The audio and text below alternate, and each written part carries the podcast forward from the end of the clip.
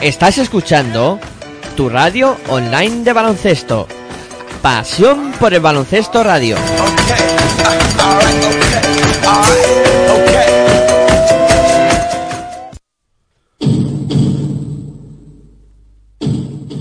Aquí comienza Territorio ACB.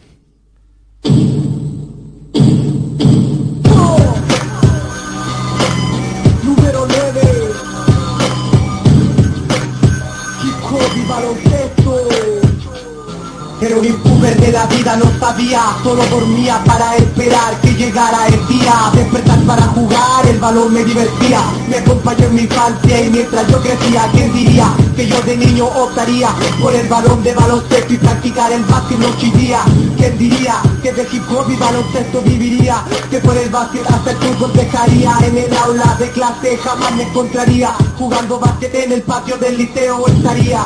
Practicaba mañana y tarde para superarme. En la noche un partido de MJ para motivarme. Eran de dos, de tres anotaciones que hacían levantarme. Tenía tiempo de elevarme El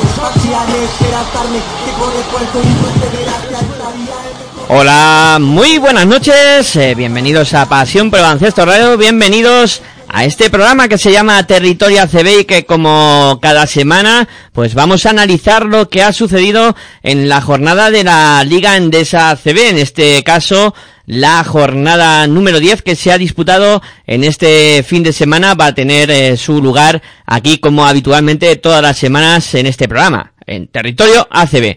Bueno, deciros que lo podéis escuchar a través de nuestra web en www.pasionporelbaloncestoradio.com y también eh, podéis escucharnos a través de los dispositivos móviles eh, que podéis eh, descargar nuestra aplicación de manera totalmente gratuita en el Play Store. Eh, os metéis allí y ponéis eh, Pasión Baloncesto Radio y aparecerá nuestra aplicación, muy sencilla de utilizar, muy, muy fácil, vamos, es muy simple y no vais a tener ningún tipo de problemas para poder escucharnos a través de, de ella. Y también podéis escucharnos a través de la plataforma eh, TuneIn que engloba eh, todas las radios eh, online, tanto nacionales como internacionales. Y ahí también por supuesto en esa plataforma está Pasión por Baloncesto Radio.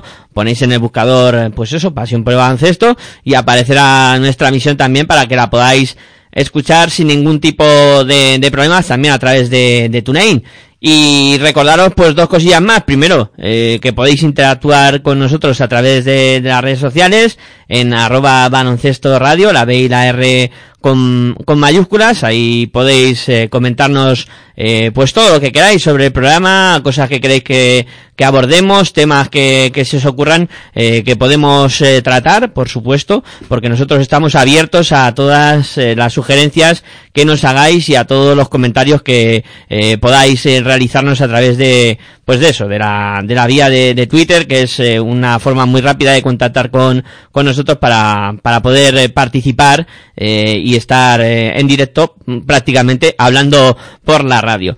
Y también recordaros que si este programa pues no lo podéis escuchar en, en directo, eh, tendréis oportunidad de, de poderlo descargar en, eh, formato podcast, donde quedará colgado en nuestra página de iVoox, en Pasión por el Baloncesto, pues os metéis en iVoox y también en la plataforma pues quedarán eh, colgado este audio como todo el resto de, de audios que vamos colgando para que los podáis escuchar cuando queráis y siempre las veces que, que queráis. Eh, me queda presentarme, soy Miguel Ángel Juárez y me acompaña para realizar este programa pues Aitor Arroyo. Muy buenas noches Aitor, ¿qué tal? Muy buenas noches a todos. Pues bueno, bien. La verdad es que puedo decir que bien. Eh, estamos, lo podemos contar, ¿no? Como se suele decir y tal y como está el día en esto del deporte, que la luctuosa tragedia, ¿no? Eh, que se ha producido en el mundo de, bueno, en este caso, un avión que se ha estrellado en Colombia y bueno, y en ese avión iban personas, lo primero, y, y lo segundo, pues nos hemos enterado que iba el, un equipo brasileño de fútbol que... Chapacoense, sí. Sí, el equipo brasileño que iba a jugar la final de la Copa Sudamericana, creo recordar. Tampoco es que esté muy puesto en eso del fútbol, pero creo que era ese tipo de, o se llamaba así la, la competición, o se llama así la competición, y bueno, pues se ha estrellado el avión y ha perdido a todos sus integrantes de dicho avión, pasajeros, eh, La la tripulación, tripulación, los pilotos, bueno, pues todo, y excepto cuatro o cinco personas, creo recordar, bueno, la noticia, ya casi todo el mundo lo sabe, y bueno, era comentarlo un poco para, bueno, decir, ¿no? Que nos sumamos, ¿no? Al dolor de, de las familias y, y bueno, pues la vida tiene que continuar, ¿no? Y, y aunque esto no sea un programa de fútbol, pero sí es un programa de deporte y todo el deporte mundial se ha sumado a dicho dolor, ¿no? Pues nosotros también nos sumamos desde aquí, de- desde Pasión por el Baloncesto Radio, todo el equipo de Pasión por el Baloncesto Radio, nos sumamos a, al dolor de las familias y, y de amigos y compañeros de dichos jugadores y de dichos compañeros también de, de medios de comunicación, ¿no? Que también iban en dicho, en dicho vuelo para cubrir dicho, dicha final de, del campeonato. Se enfrentaban contra Nacional, ¿no? De Colombia, del equipo colombiano y bueno, pues, como digo, ¿no? El, la vida sigue y, y aquí en Pasión por el Baloncesto Radio, pues, continuaremos hablando de baloncesto y sabemos que no nos escuchaban ellos, pero bueno, a lo mejor alguno, ¿no? Nos podía estar nos podía escuchar, pero eh, y si no, pues allá donde estén, pues va por ellos, ¿no? Y va por el deporte y por sus familias este programa, un pequeño homenaje a ellos, aunque sea eh, de, en este caso eran futbolistas, pero un pequeño homenaje del deporte en general para ellos, ¿no? Y luego también recordar que, que aparte de del tweet del Twitter de la radio también tiene tenemos el programa también tiene su titu- su Twitter particular que es arroba territorio ACB. Claro que sí.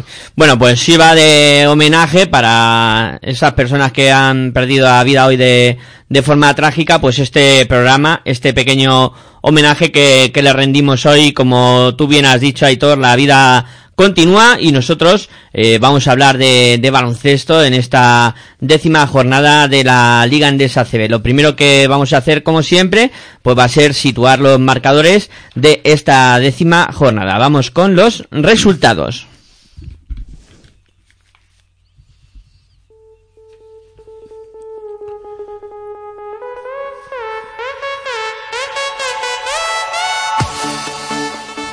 Vasconia 72 Iberostar Tenerife 73. Retabet Bilbao Basket 83, Divina Seguro Juventud 70, Real Madrid 96 y Celena Manresa 70. UCAM Murcia 74, Río Natura Mombusa Obradoiro 76, Valencia Vázquez 66, Real Betis Energía Plus 56. Montaquí Fuenlabrada 85, Moravanga Andorra 73 Unicaja de Málaga 95, Fútbol Club Barcelona Lasa 89. y Movistar Estudiantes 78, Herbalife Gran Canaria 86.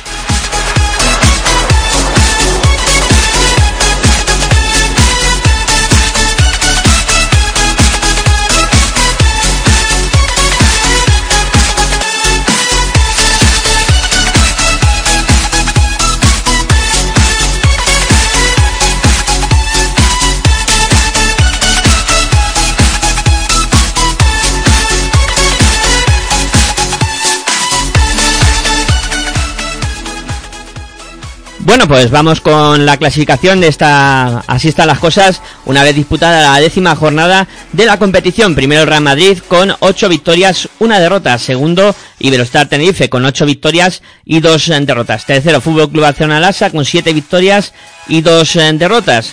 Ahora se abre un grupo de cuatro equipos con seis victorias y tres derrotas, donde está cuarto el Valencia Basket, quinto Unicaja de Málaga, sexto Retabet Bilbao Basket y séptimo el Moraván Andorra.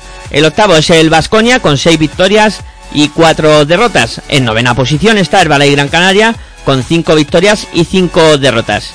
Décimo es Estudiantes que abre un grupo de tres victorias y seis derrotas, donde están también Tecniconta Zaragoza un décimo y décimo segundo el Real Betis Energía Plus.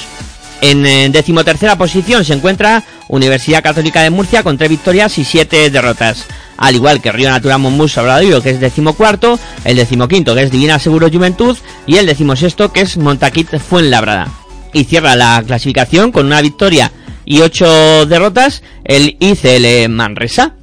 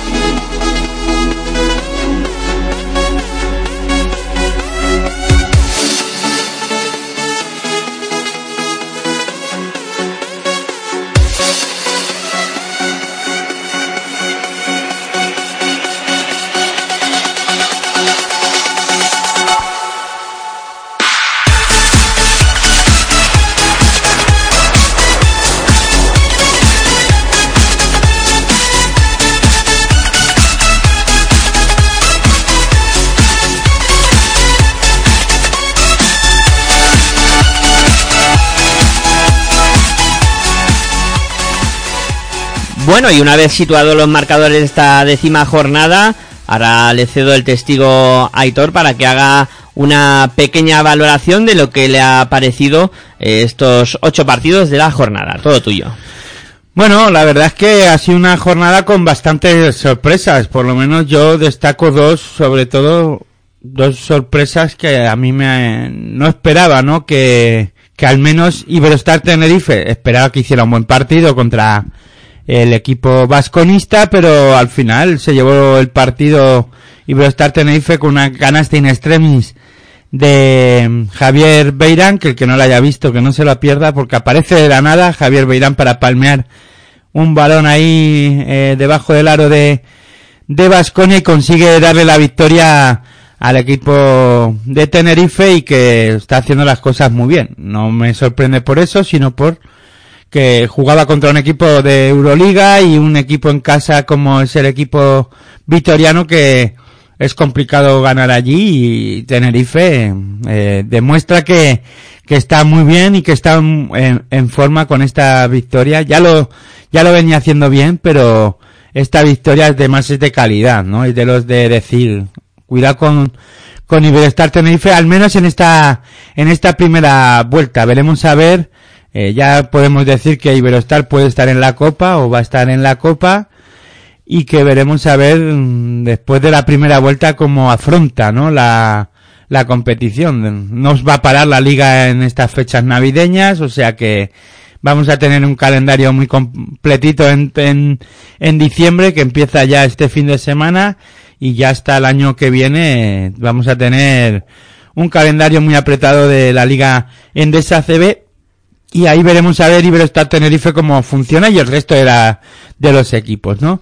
Y la otra sorpresa para mí es la derrota de Murcia contra eh, Río Natura Mumbus Obradoiro, un equipo gallego que está haciendo muy bien las cosas en las últimas jornadas y que lo acaba de demostrar en esta jornada décima contra un equipo, el Lucas Murcia, que funciona en, eh, muy bien en la Eurocup, que vimos como el otro, la jornada anterior, en la 9, ante el Real Betis Energía Plus, anotó 101 puntos, pero un Real, eh, pero fue contra un Real Betis Energía Plus que, pues que no está muy fino, que el parón no estaba antes del parón de, del, del descanso, porque como escoja, está coja la, la liga, pues siempre hay un equipo que descansa, le tocó al Energía Plus,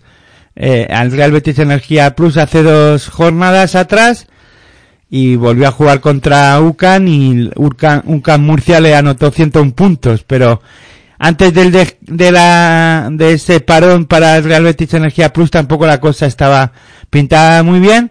y se enfrentaba en esta jornada ante Valencia Vázquez, ¿no? Y bueno, he juntado un poco los, las los dos partidos, pero me venía que ni pintado, ¿no? Porque un, un Murcia que no funciona, parece que, bueno, en este partido sufre y pierde además, sí que es verdad que por poco, pero en casa contra Río Natura Mumbus es sorpresivo, ¿no? Eh, lo que pasa que refrenda en esta jornada en que eh, Obradoiro ha mejorado y mucho, está mejorando por momentos y la crisis de Real Betis Energía Plus eh, por ahora continúa y que un Camp Murcia es un equipo muy regular y que en Eurocup funciona, pero en Liga Endesa CB por no sé qué motivos pues no acaba de, de funcionar y bueno, y el resto de la jornada pues todo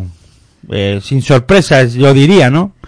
Eh, Unicaja de Málaga, para mí no es ninguna sorpresa que gana el Fútbol Club Barcelona Lasa. Hombre, después de ver el partido sí puede ser sorpresa, ¿no? Porque eh, remonta el partido, eh, bueno, Unicaja de Málaga lleva el partido muy bien, eh, en todo momento lo lleva 4 o 5 puntos arriba ganando Unicaja y el Fútbol Club Barcelona le remontó, le dio la vuelta al marcador, pero Unicaja de Málaga en dos, tres acciones buenas en defensa al final, pues consigue darle, eh, empatar el partido y en la prórroga, pues ganarle al Fútbol Club Barcelona las al partido y bueno, y luego ya me queda hablar del Real Madrid, que lo está abordando, que, eh, que podemos decir que fue un accidente la derrota contra el Fútbol Club Barcelona Lasa en la competición, pero eh, sigue sacando los partidos con nota y jugando un buen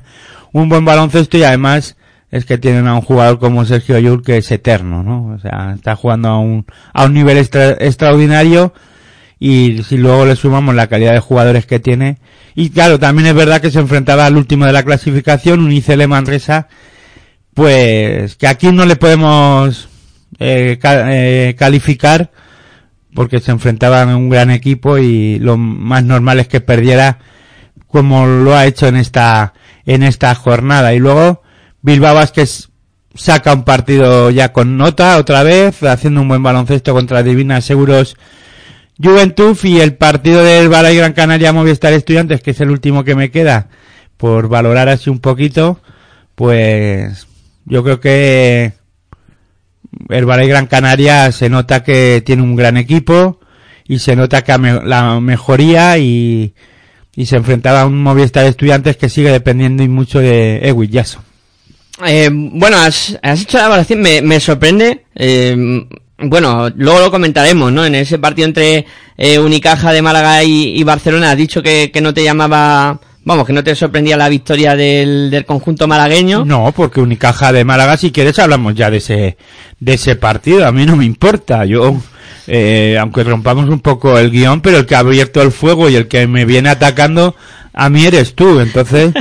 eh, que coste que yo no quiero atacar a nadie. No, pero sí que eh, me dices que a ti te ha sorprendido, a mí no. Yo he visto el Fútbol Club Barcelona Lasa, visto lo visto eh, sigue, sigo pensando que necesita un base eh, y sobre todo en este partido eh, se notó más y sobre todo porque Terry Rice eh, se fue con cinco faltas eliminado y en la prórroga el equipo catalán eh, jugó sin un base puro porque bueno podemos discutir si quieres también hoy es el día creo que para ello tú has abierto la veda, es si Coponen es un base o no. Es a mí, para mí personalmente es un escolta o es un base eh, muy muy anotador. Fíjate que Terry Rice es anotador, es un base que puede anotar, pero también es un base que es inteligente y que puede jugar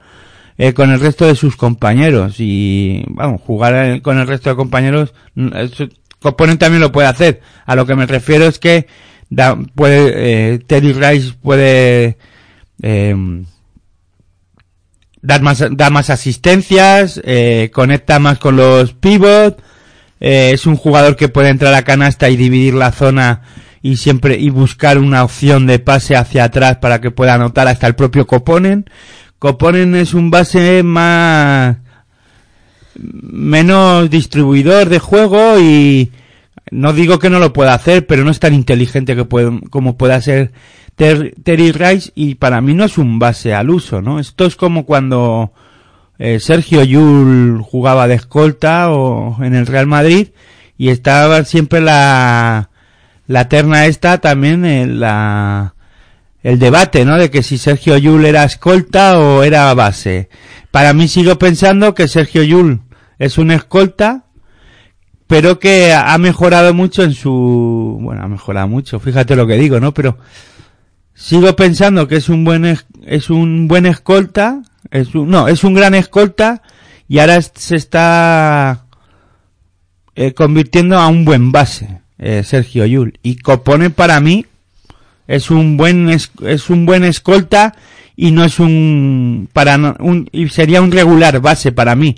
Claro que en Finlandia juega como base, pero es que estamos hablando que Finlandia no tiene otra cosa y el Fútbol Club Barcelona Lasa sí puede fichar un base y más cuando eh, contra equipos como Unicaja de Málaga, es que por eso no me sorprende, es que Unicaja de Málaga está haciendo un buen baloncesto y, y tiene una pareja de bases muy buena y tiene ahí a, a tiene a Lafayette y a este a um, Kai Fogg. a Kai Fogg que allí- el- en el partido del domingo pues perdona que te diga pero dio un clinic de Y- baloncesto Y luego encima la, la juventud y que viene empujando y, y mucho Alberto Díaz también, que, que bueno, que es otro de esos jugadores llamados a, a estar eh, dentro de poco en la selección y, y pegando fuerte, ¿no? Pero bueno, vamos a comentar, eh, ya, ya lo dijimos durante, durante el encuentro, durante la retransmisión de- del encuentro que realizamos aquí en Pasión por Baloncesto Radio,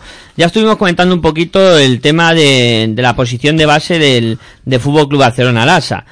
La verdad es que el, conjunto de, de Barzocas, eh, a mí, yo también veo evidente que, que necesita algo, ¿no? Necesita eh, alguien en la dirección que les pueda aportar, eh, que, que pueda sacarles un poquito las castañas del fuego.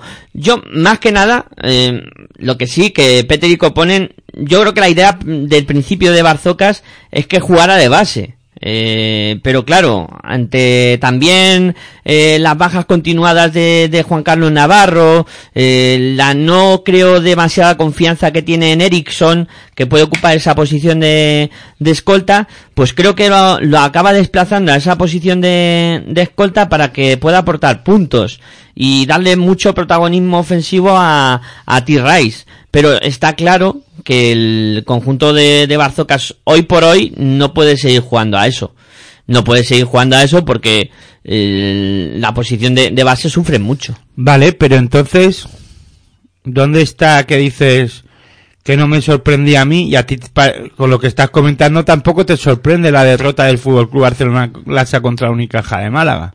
Que es, por donde hemos empezado ahora hablando porque tú decías que, bueno, que, que te, que te sorprendía que no hubiese, que no me hubiese sorprendido a mí eh, la derrota de, del Fútbol Club Barcelona. Pues es que, visto, ya lo venía comentando en partidos anteriores y en este partido que Unicaja de Málaga en su pista además y eh, está además en su pista está jugando un buen baloncesto y, y es un equipo pues que Joan Plaza poco a poco está ensamblando las las piezas pues yo sí creía que incluso me sorprendía me sorprendió que que el Fútbol Club Barcelona ahí sí que me sorprendió en el propio partido que el Fútbol Club Barcelona Lasa le diera el- la vuelta al encuentro pero claro es que tiene jugadores con de, calidad no y aparecieron jugadores pues que no lo estaban haciendo como Bensenkov eh, fue un, eh, eh, un jugador clave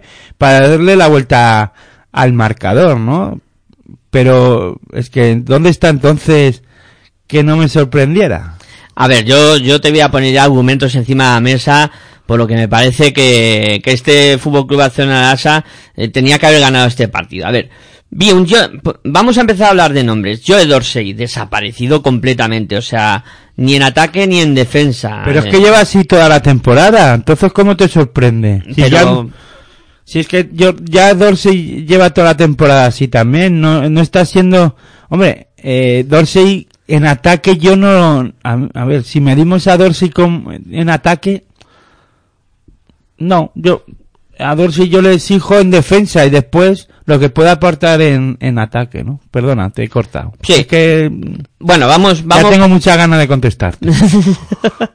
Antes de que empieces. Eso a- está bien. Hoy parece que va a ser un programa con, mucho debate. Eh, bueno, más nombres. Eh, Perperoglu. Eh, es un nombre que hace como el Guadiana, que aparece y desaparece.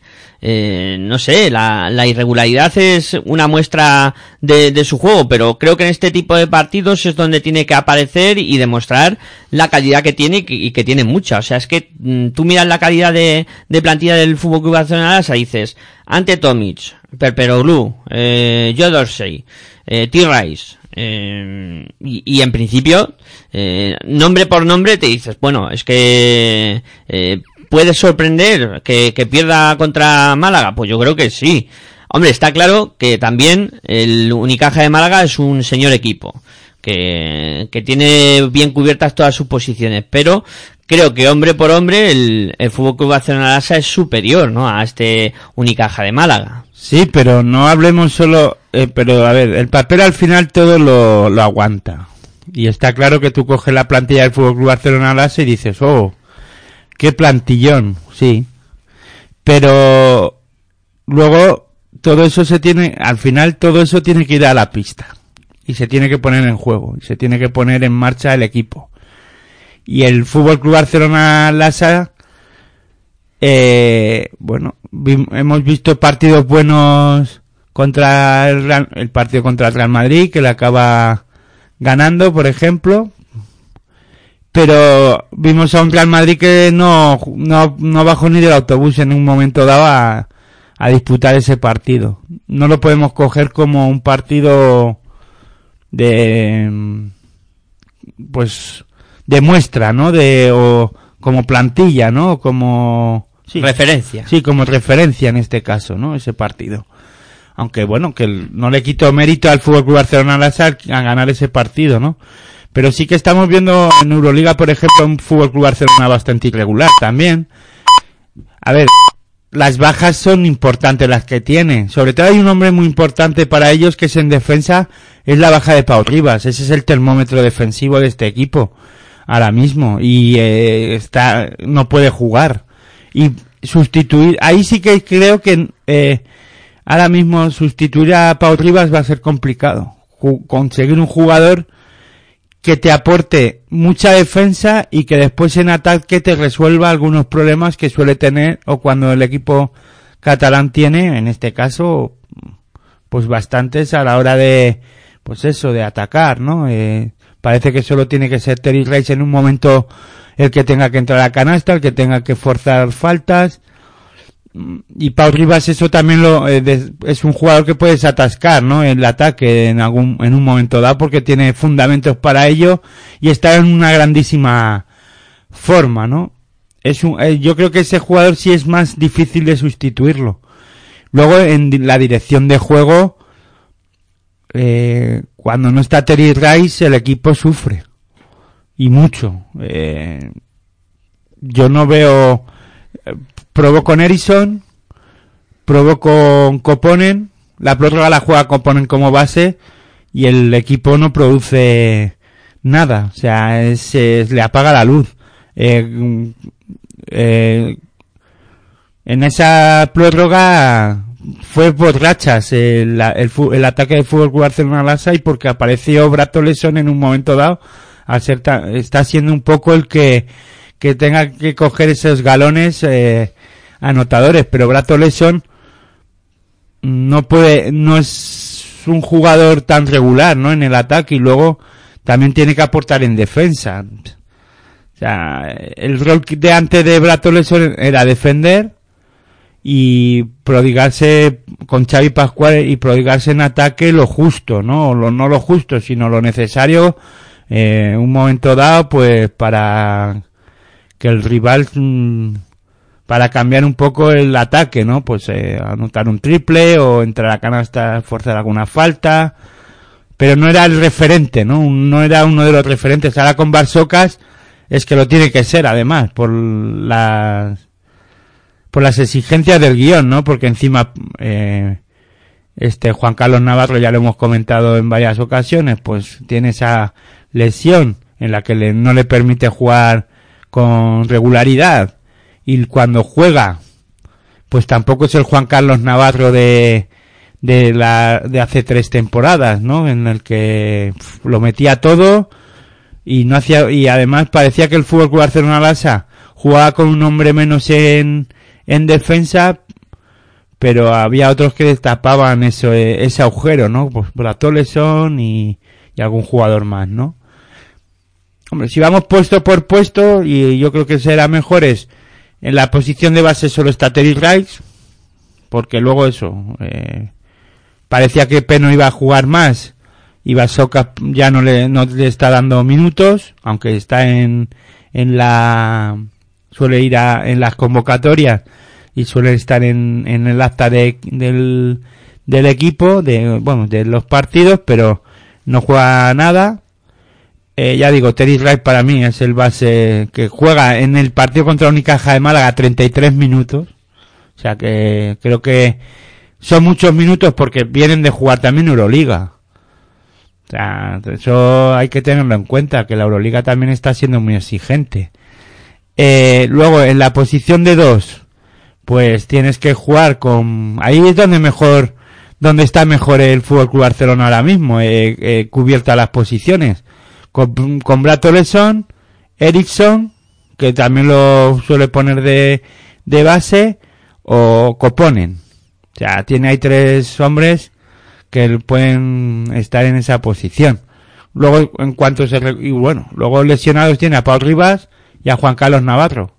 Claro, si Juan Carlos Navarro y Paul Rivas estuvieran en el equipo, Coponen sería el base, eh, en este caso, que tuviera que darle minutos de descanso a Teddy Rice, ¿no? Que pudiera sentar a Teddy Rice a, de, a descansar y a lo mejor pudiéramos ver otra cosa, pero ahora mismo a mí me está demostrando que Coponen no hubiera, tampoco hubiese sido la solución para el base, ¿no? Pero teniendo a Paul Rivas, también Paul Rivas podría hacer las veces de, de base y ahí eh, creo que ahí sí que Basoka lo podría solucionar y, y lo compensaría más, ¿no? El tema de la posición de base, pero ahora mismo, como no tiene a estos dos jugadores, sobre a Juan Carlos Navarro y sobre todo la baja de Pau Rivas, que la ha perdido para casi toda la temporada o para toda la temporada, pues es imposible que, vamos, eh, tiene que buscar otra solución. Y ahora mismo eh, no está demostrando que pueda ser el que pueda suplir a, a Terry Rice por los partidos que estamos viendo, ¿no? Y si ha sacado los partidos es porque Teddy Rice no se ha, no ha forzado tanto en faltas o no se ha tenido que ir tanto no se ha ido eliminado por faltas y aquí se demuestra, ¿no? Aunque Teddy Rice no estuvo muy acertado en lanzamiento de tiro de tres, pero sí que estaba manejando muy bien el partido, estaba se acabó con siete asistencias, eh, anotó 14 puntos, bueno, en eso. Luego en la posición de tres, bueno, Víctor Claver sale de lesión, aporta bastante poco aquí en este partido. Eh, bueno, anotó tres triples que, os digo, dos triples que fueron importantes. Eh, quiero recordar, o, un triple importante. Para... Y un mate espectacular, sí. Sí, bueno, pero el triple es el que más determinó el, en el partido para meter al, al equipo catalán en el partido y bueno, pero no hizo más, ¿no? En defensa fuera de, de ritmo yo creo que la posición de tres con Perperoglou, y ya, ya hablamos de, de en otros, en otros, en otros programas. Yo sigo pensando que el griego es un jugador que cuando hay partidos importantes, partidos importantes digo que se están jugando el pase para cuartos de final de, de Euroliga o partidos así llamados para él importantes, pues se enchufa no digo que aquí no lo hiciera, pero es un jugador, pues eso, muy intermitente, ¿no? Que él marca en su calendario cuáles son los partidos en los que tiene que funcionar y, o, o eso creo, ¿no? Por lo menos a mí eso es lo que me demuestra Perperoğlu, que tiene mucha calidad, sí, es un jugador con mucha intensidad defensiva y que en ataque, bueno, podría hacer más cosas de las de las que hace, ¿no? Hay momentos en los que solo se queda en la esquina a esperar a recibir el balón, tira y a ver si entra. Pero podía ir a postear, podía eh, ir a cargar el rebote ofensivo en algunas ocasiones. Por diferentes razones, no sé las cuáles son, pero no lo, no, en esta ocasión no lo está haciendo. O eh, hay muchos partidos que no aparece haciendo ese trabajo, ¿no? Luego en la posición de cuatro, Besenko, Justin Dolman y Holmes. Justin Dolman lesionado, ya jugó en tres semanas partido de, de Euroliga y Basocas piensa que en este partido pues lo mejor es dejarlo eh, en la grada o en este caso sí en la grada o vestido de chándal en un lado de del banquillo del Fútbol Club Barcelona Lasa y no darle ningún, vamos, ninguna oportunidad de jugar este encuentro y si se la da Holmes, que ha ido de menos a más. Digo, de más a menos, perdona. Sí, sí. De menos, de más a menos. Eh, yo le he visto hacer cosas muy parecidas a lo que hacía Justin Dolman, pero Justin Dolman más regular que él, ¿no?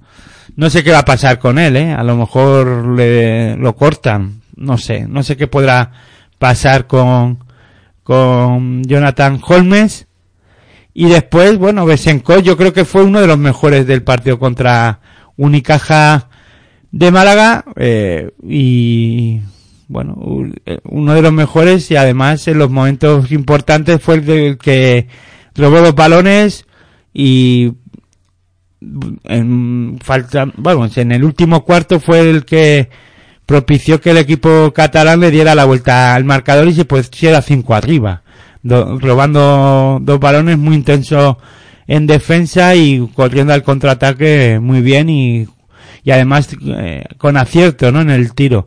Se tuvo que ir también eliminado por, por faltas y eso también lo notó el Fútbol Club Barcelona Lasa. Es que en este partido el Fútbol Club Barcelona Lasa, Lasa eh, cometió muchas faltas, Terry Reis eliminado, eh, Holmes eliminado, yo, eh, Jonathan Dorsey eliminado, no, eh, Dorsey eliminado, Joey Dorsey, perdón, Jonathan Holmes es el, el nombre de Holmes, y, y Bensenkov también eliminado, cuatro hombres eliminados por, por cinco faltas, ¿no? Y un momento importante, ya digo, eh, la baja, yo sobre todo, la de Terry Rice y Bensenkov en la prórroga, lo, lo notó el Fútbol Club Barcelona. Y luego en el juego interior, de 5, ya digo, Dorsey, yo no le veo, al igual que en la temporada pasada, pero le, bueno, es un buen defensor y en ataque, pues tiene sus limitaciones, ¿no? No sé, claro, luego qué pasa, ante Tommy es todo lo contrario. En ataque, en defensa es muy regular, tiene días que defiende muy bien pero otros en los que pues le comen la tostada, ¿no? Y luego en ataque es un referente en el juego interior, pero últimamente también hay veces que en el tiro libre está muy romo y bueno, yo pienso que que contra Unicaja de Málaga y eh, en este caso y eso que tampoco apareció mucho de Jan Mully estuvo mejor que, que los dos pivos del Fútbol Club Barcelona eh, bueno, a, colación de todo lo que has comentado, sí que yo creo que hay dos datos significativos.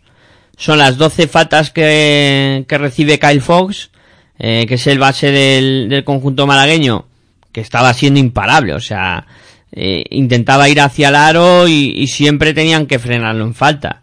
Porque T-Ray se veía sorprendido siempre en velocidad, en el bloqueo directo no lo pasaba bien y, y Kyle Fox era una auténtica pesadilla. Y luego, eh, otro dato significativo de, lo que puede eh, ser este, eh, los problemas del Barcelona en defensa son las tres recuperaciones únicamente que hace el, un conjunto como Fútbol Club Barcelona Lasa en 45 minutos de juego. Es que si un conjunto como este recupera un balón cada 15 minutos de juego, apaga y vámonos. Es un, un dato más que significativo de, de, lo que ocurrió en este partido. Y no hay que decir que, que todo lo hizo mal el Barcelona, porque la verdad es que el conjunto malagueño tuvo muchísimo mérito y, y, realizó muy bien las cosas. Has apuntado lo de Mully, ya hemos comentado lo de Kyle Fox, eh, un, un, juego bastante coral del conjunto malagueño que, que bueno, mm, en este caso saca del partido al a Fútbol Barcelona Lasa, pero eh, como yo he comentado, ¿no? El, este conjunto de Barzocas creo que todavía Barzocas le tiene que dar una vuelta al asunto y empezar a, a mirar de jugar de otra manera o intentar ajustar eh, cosas que no están funcionando de todo bien en este conjunto. Sobre todo la defensa. Yo creo que ahí es donde más eh, el equipo catalán sufre, ¿no? Ya llevamos creo que 35 minutos analizando el partido del, del Barça y, eh, y al propio equipo catalán, ¿no? Pero vamos, para no andar más, yo creo que el equipo de Barsocas tiene problemas en defensa, sobre todo lo que tú has dicho, ¿no? Eh, sufrió con Unicaja de Málaga con un base como Kyle Ford que es que le tuvieron que intentar parar en faltas, 23 lanzamientos de tiros libres, Kyle Ford. Un jugador también como Carlos Suárez que no está muy bien en el tiro ni exterior, creo que uno de 5 en tiros de dos, de tres y no sé, y creo que anotó una de dos, pero es que fue a la línea de tiro, le también eh, lanzó seis, seis tiros libres, anotó los seis. Estuvo muy bien el, el Unicaja de Málaga aprovechando los lanzamientos de, de tiros libres, muy bien en el tiro de dos, eh, unos por, un porcentaje pasando del 60, del 60% Unicaja de Málaga y el Fútbol Barcelona Lasa no estuvo muy acertado en algunas ocasiones. Y eso que le dio la vuelta al partido porque sí que es verdad que Unicaja de Málaga tuvo un momento también en el que eh, tuvo muchas lagunas en el ataque pero bueno eh, supo reponerse eh, creyeron en que podían darle la vuelta al marcador otra vez Unicaja de Málaga y ganar el, el encuentro y eso es lo que la actitud que tuvo Unicaja de Málaga yo no se la había el fútbol Barcelona Lasa, también un poco mermado mentalmente por el tema de la eliminación de algunos jugadores. We can win, les dijo el técnico de, de Málaga, Joan Plaza, a sus jugadores. Eh, nosotros podemos ganar. Eh, quedaba poco tiempo, eh, tenían que tenía que ocurrir un milagro y al final se le quedaba produjo. un minuto y medio, creo que en ese cuando pidió el tiempo muerto y les dijo que podían ganar, ¿no? Sí, sí y creyeron en ello. Además, oh, pero también hubo polémica, ¿no? O sea, eh, porque iban tres arriba Fútbol Club Barcelona Lasa, la última jugada era balón para Unicaja de Málaga, eh, puso el balón en marcha, eh, se, la sacaron de lateral los eh, jugadores de, de Unicaja, todo esto porque hubo un tiro libre que falló, no sé quién fue del Fútbol Barcelona Lasa y no me acuerdo quién. Tomic, Tommy fue. No, Tommy no, no quiero recordar que fuera ante Tommy. Creo que fue Copone, no, bueno, no me acuerdo. Dejémoslo ahí. Eh, tal vez tengas tu, tu razón ahora mismo. Pero vamos, que sacó de la, el, tenía el balón en Unicaja de Málaga, casi le pitan ocho segundos por no pasar al otro campo.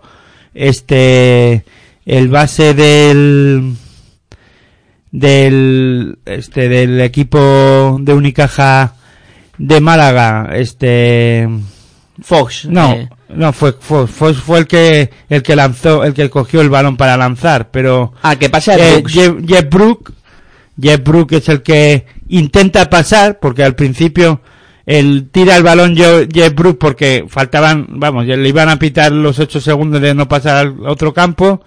Lanzó el balón sobre su defensor para ya que no hubiera eh, esa violación y empezar otra vez la cuenta.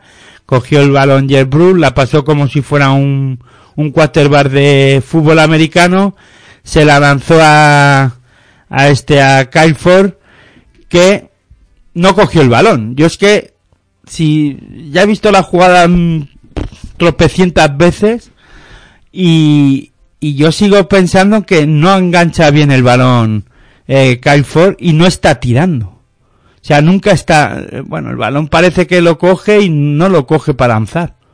O sea, le dan los brazos y no, él no suelta el balón como si fuera un lanzamiento. Y recibe la falta, no sé de quién era ahora la falta, de Terry Rice, fue la quinta además en ese momento. Y, y le, di- y le concedieron tres, tres lanzamientos. Eh, fue Barcelona las iba tres arriba. Mm, para mí, mal pitada esa, esa acción por los colegiados. Kyle Ford no falló ninguno de los tres tiros libres y se fueron a la prórroga, ¿no? Pero yo creo que, que ahí no era acción de tiro y sí que estaban en bonus, pero hubiesen sido solo dos tiros libres en vez de tres. Exacto, y así se decidió este partido para ir a la prórroga. Luego, en la prórroga consiguió la victoria el, el Unicaja de Málaga. En la prórroga 17-11 quedaron. Sí, muy sólido este conjunto malagueño que, bueno, ha sacado una victoria de calidad que les acerca al objetivo de estar en la Copa. Eh, venga, vamos a hablar ahora del Movistar Estudiantes contra Herbalife Gran Canaria. Si nos alargamos tanto en cada partido, Sí, estamos eh, aquí seis horas.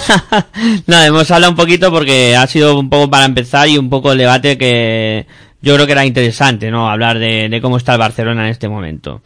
Y lo analizaremos más adelante porque seguramente... No, y analizaremos a más equipos de Sí, la misma sí. manera. Iremos poco a poco hablando de todos un poquito de manera Eh, más a mí-. A mí me interesa un... eh, yo creo que para la semana que viene ver qué le está pasando al Real Betis Energía Plus. Porque Venga. ha bajado muchos enteros. Pues eh, la semana que viene nos centraremos un poquito en el conjunto de, de Santaba, ¿no? A ver qué, qué está sucediendo con, con ese Real Betis Energía Plus. Venga, hablamos de Movistar Estudiantes contra el Herbalife Gran Canaria. Eh, victoria del conjunto amarillo en un partido que también nos contamos aquí en Pasión por el Ancesto Radio.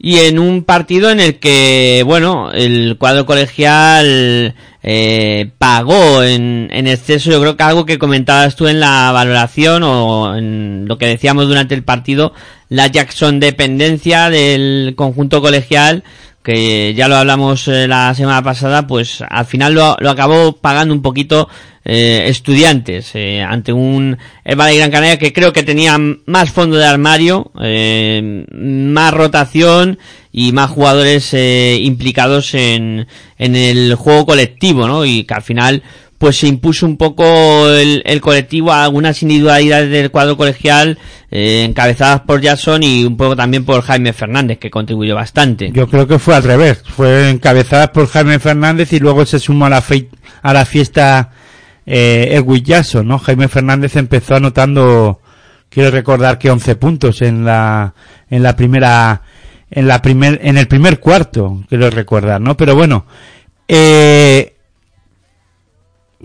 es que también hay que decir que eh, el equipo estudiantil tenía una baja, dos bajas importantes, yo creo, eh, como son Dylan Page y Jordi, Jordi Grimao, ¿no? Eh, la, de, la baja de Jordi Grimao es importante para el equilibrio del equipo defensivamente.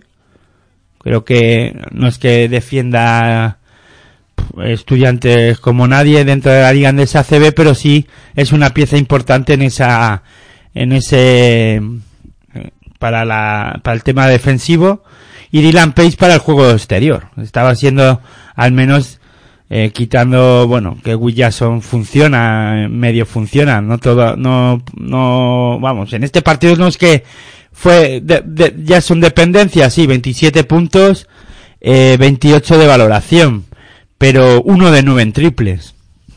Eh, no son unos números para tirar cohetes, ¿no? Lo que pasa que, claro, lanza mucho, es un jugador que tiene mucha calidad y, y entra muy bien a, a canasta y recibe muchas faltas. Pero es que uno de nueve en triples eh, no es unos números muy buenos, es algo peligroso.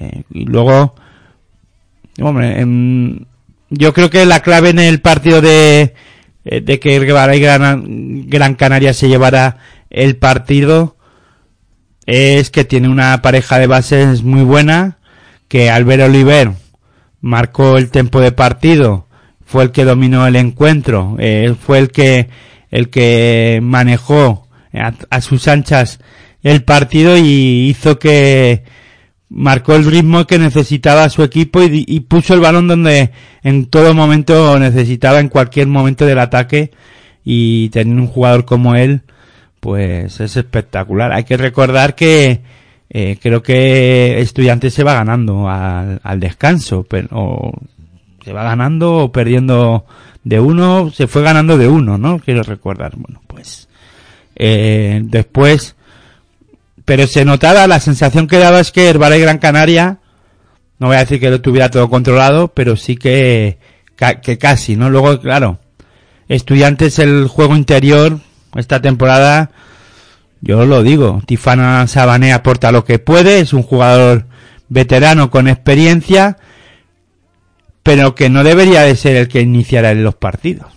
O si los inicia eh, que luego entre un, jugador de rotación que debería de ser en este caso Ali Traoré que juegue más minutos que Tifana Sabané y que juegue con más intensidad que el propio Tifana Sabané no puede ser que Tifana Sabané sea el que, que no digo que no lo tenga, que no que no pueda hacerlo, porque si lo hace es porque físicamente se encuentra bien y si sigue jugando es porque lo, lo puede hacer y además lo está demostrando, pero si tiene que ser Tifana Sabané el referente interior de, de Movistar Estudiantes, para mi forma de ver las, de verlo, eh, creo que Estudiantes tiene un problema en esa faceta, ¿no? Y luego, que no sé, yo los bases todavía no los cojo, ya no entiendo muy bien a, el- a lo que quiere jugar Movistar Estudiantes con estos dos bases. Omar Kut, jugador que ya está dado de, que viene dado de vuelta ya, que hace sus números, que defiende cuando las fuerzas le, le, le acompañan, parece esto Star Wars, eh, pero no acaba de ser un jugador que que enganche, ¿no? Sobre todo a la afición, ¿no? Es que no lo veo, yo no veo, no veo que enganche, que enamore, que y eso también se traduce luego en la pista, ¿no? Y a los y a sus propios compañeros, no le veo, no hay en los ataques del de Movistar Estudiantes no hay dinamismo, quitando el Will Jackson o Jaime Fernández en esta ocasión, que bueno, que cogen el balón ellos y, pero no es ese, no sé, es que me, no es ese juego de Salva Maldonado con, con el FIA Juventud, que es lo que yo me esperaba, ¿no? Eh, no sé, no, no está enganchando, no es ese ritmo frenético de baloncesto como, como estaba aportando en el de Divina Seguro Juventud. No sé. Eh, luego, llamar Wilson, pues eso. Hace lo que puede el hombre. No sé, es muy raro, pero eso sí, es que enfrente tenía un Herbalife Gran Canaria que, que en el juego interior, ya digo, con Pablo Aguilar con 15 puntos, eh, Pasennik él solo hace 7 puntos, pero en el, el, el rato que está en pista, eh, pues se notaba la diferencia que había en el juego interior, que, vamos, él solo, sin, sin jugando sin balón, eh, hizo mucho daño al Movistar Estudiantes, luego, pues la verdad es que Elius Baez también poco tiempo, no estuvo muy, a- muy acertado, pero con su sola presencia, eh, aunque sea para, para cargar el rebote ofensivo y, y cambiar la dinámica del juego de, de estudiantes valía, ¿no? Porque eh, el Balay Gran Canaria en la segunda parte hizo algo que, que se veía que con hacerlo ya tenía medio partido ganado, que era cargar el rebote ofensivo, ya no solo si podía cogerlo bien y si no, eh, para que retrasar el ataque de Movistar Estudiantes y que no corriera, ¿no? Eh, no voy a apuntar mucho más del Balay Gran Canaria. Lo único, el, el gran partido de Pablo Aguilar. No, y el de Bob Makarev y el de... eh, es que claro, pues si no... Es que mm, se te quedan... Puedes contar muchas cosas. Ah, la pareja de bases es extraordinaria. Eh, Albert Oliver para, para marcar el ritmo que necesita pausado o, o- correr si necesita correr, pero sobre todo Bob McAllen luego sale para poner una marcha más al ataque, eh, anotar eh, y hacer lo que quieran. Eh, pueden hacer lo que quieran, de verdad, incluso debe ser una gozada verlo a los dos algún día en la pista, tanto a Bob McAuliffe como a, a Albert Oliver. Veremos a ver si eso lo veremos en algún partido, pero vamos, verlos a los dos jugar como jugaron el día en el Palacio de los Deportes, para mí fue una gozada. Y dejo apuntes para reflexión, para que cada uno piense, eh, y ya hablaremos más despacio. eh, Goran Sutton, eh, que está muy desaparecido para el cuadro estudiantil, y creo que al 4, en esa posición de 4 fue clave, es uno es que no hiciera tan, un buen partido. Y luego también, eh, pues apuntar lo que tú has dicho de los bases, que estoy de acuerdo, completamente de acuerdo contigo. Y luego que falta algo de rotación en el cuadro colegial Hombre, y que- Víctor Arteaga. Como y Víctor Arteaga. ¿Algo Eh. de rotación y Víctor Arteaga? No. Sí. Víctor Arteaga que entre en la rotación. Será. No es que y Víctor Arteaga. Es que parece una cosa aparte, ¿no? De Víctor Arteaga. No, no, pues no es ninguna cosa aparte. Debería entrar en la rotación y más cuando tienes problemas con Dylan, Dylan Page y, y ves que Ali Traoré no te está aportando nada y que tienes que darle minutos de descanso a Tifana Sabané.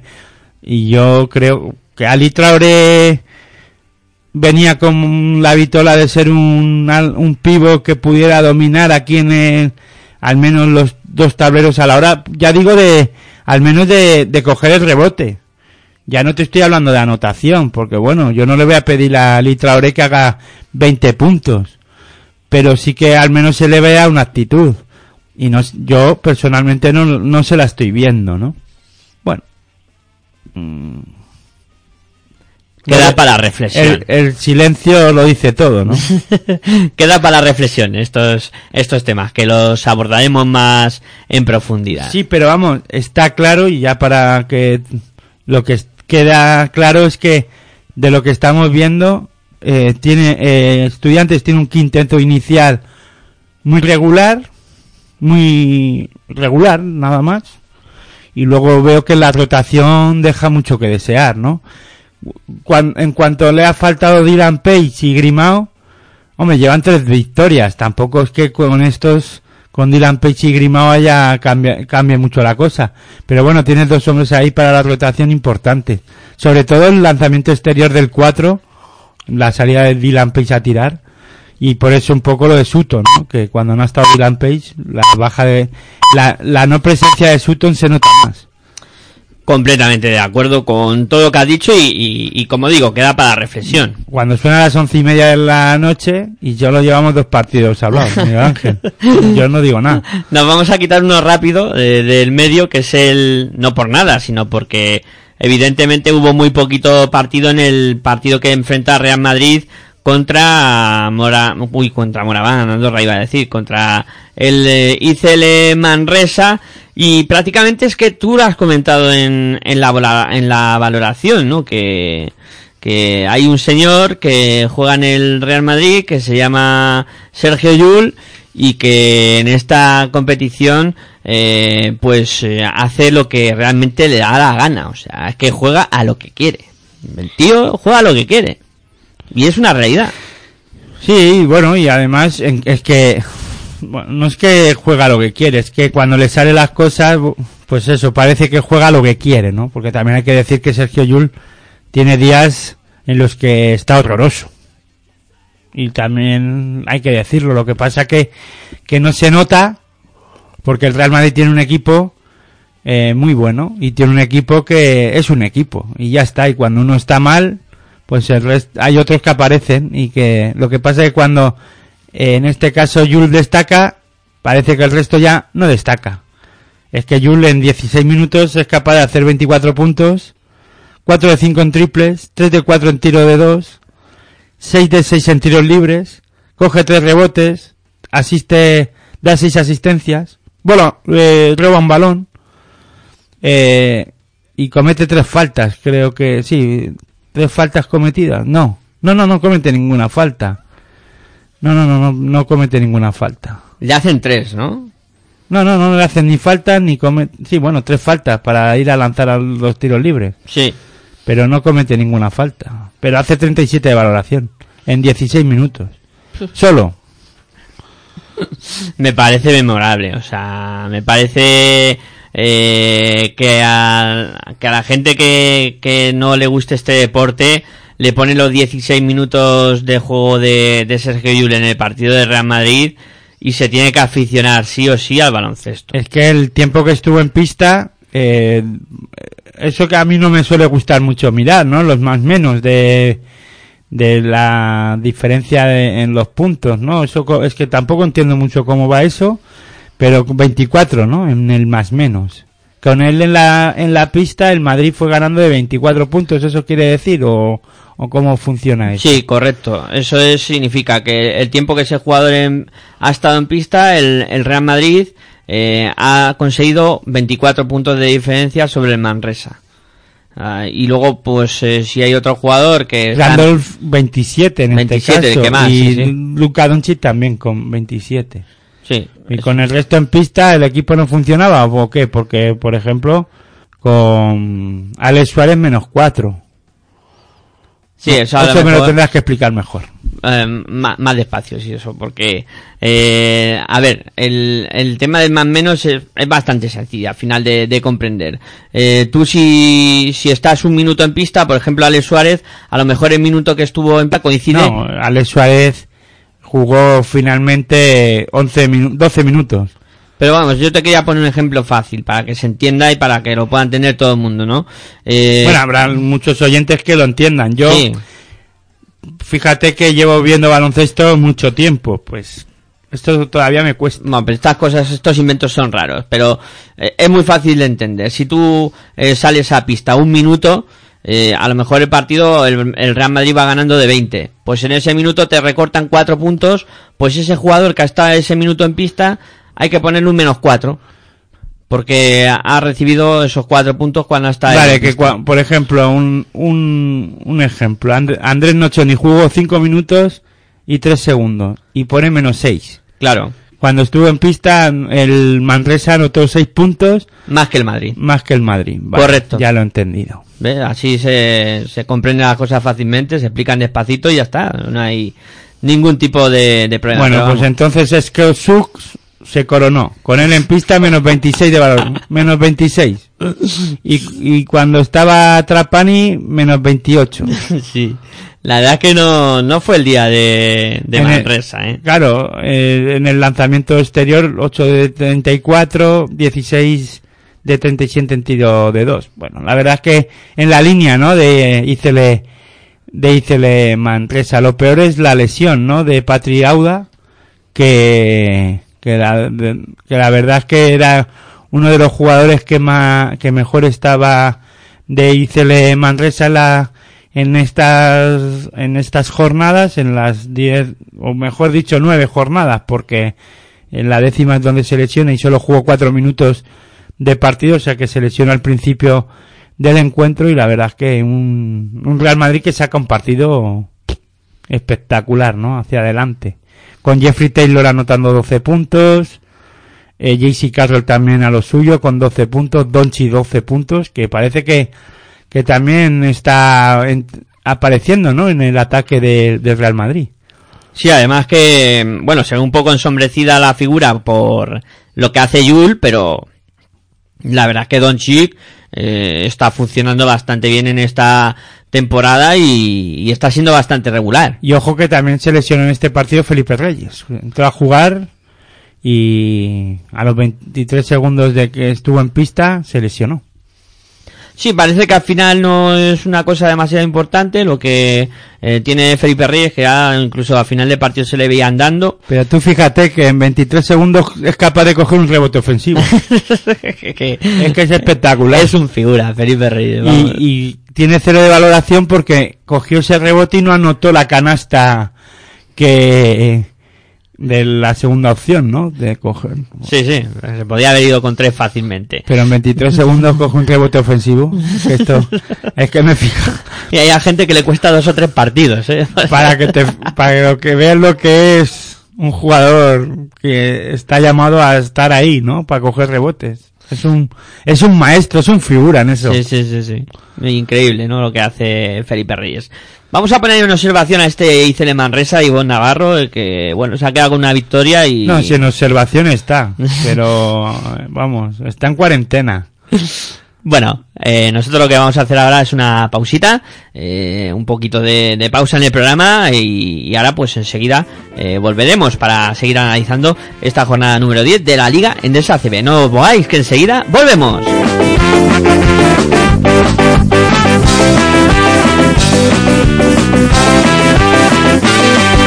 Kom weer, ik zie je staan.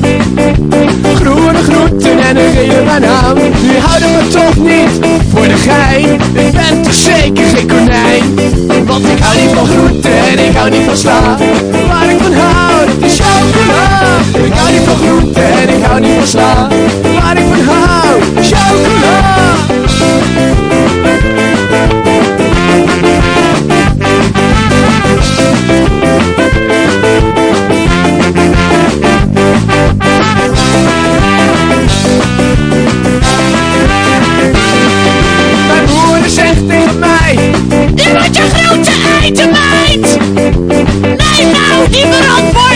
Dat heb je nodig je puberteit Want ik hou niet van groenten en ik hou niet van sla. Waar ik van hou, dat is chocola. Ik hou niet van groenten en ik hou niet van sla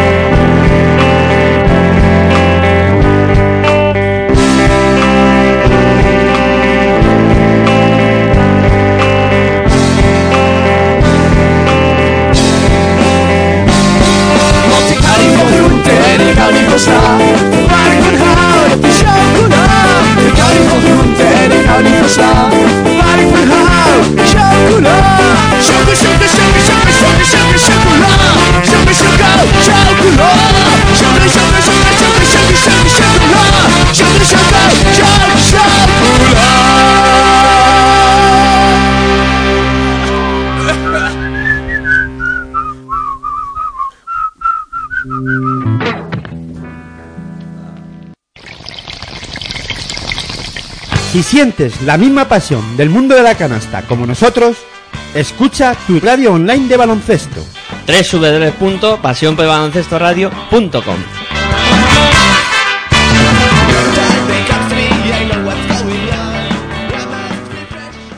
Het is die van hiernaast. Blijkbaar heeft hij haast. In zijn zwarte Fiat Panda komt die ladder zat voorbij geraast. Zij zit al jaren niet te huis. En hij met een boel voor de buis. De Gallego. Voor een oude vent is die best wel mal.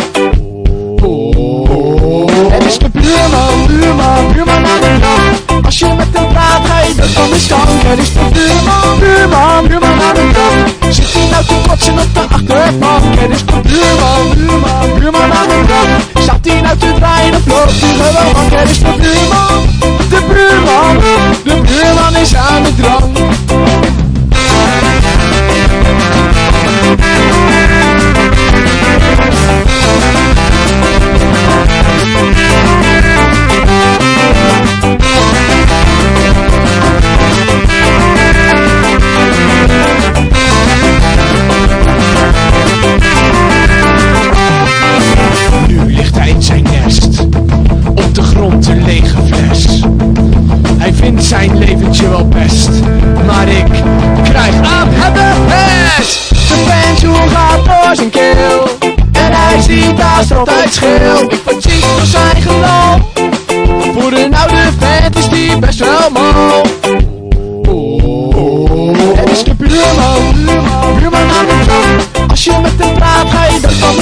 Stank. Het is de buurman, buurman, buurman aan de kant. Zit hij nou te kotsen op de achterbank? Het is de buurman, buurman, buurman aan de kant. Staat hij nou te draaien of loopt hij? Het is de buurman, de buurman, de buurman is aan de drank.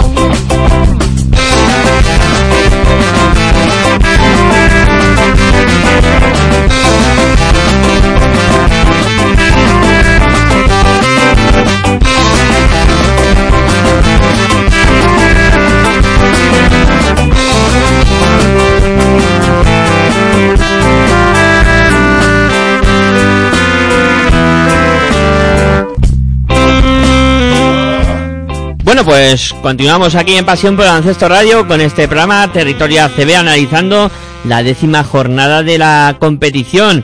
En este caso vamos a hablar ahora del partido que enfrentó a Vasconia contra Iberostar eh, Tenerife. Eh, partido muy igualado y una de las sorpresas que, que comentabas eh, Aitor en, la valoración, la victoria del conjunto de, de Chu Vidarreta, que eh, pienso que, que el conjunto de, de Iberostar Tenerife llevó a su terreno el partido, ¿no? Un partido a pocos puntos, eh, dejando a Vasconia en, en 72 únicamente anotados y luego eh, tuvieron la fortuna de en, la última jugada pues como comentaba no que apareciera Javier Beirán de la nada prácticamente para palmear ese eh, intento de ir hacia el aro de que había realizado Devin White eh, que no salió bien para los tinerfeños pero sí que el rebote quedó franco para que lo pudiera eh, palmear eh, Javi Virán pues demostrando que sigue siendo uno de los jugadores más en forma de la competición en este inicio de la misma y que está haciéndolo todo perfecto, ¿no? O sea, la, la actuación de, de Javi Beirán en, en lo que llevamos de, de liga está siendo realmente increíble. Lo está haciendo todo muy bien. Y luego hay que decir, ¿no? Sobre, sobre Vasconia, que también hemos comentado que tema Euroliga, viajes, eh, que el equipo nunca ha estado tan bien eh, eh, conjuntado para entrenar, muchas ausencias, etcétera. No, todo va pesando un poco en, en el juego de, del cuadro de Vitoria.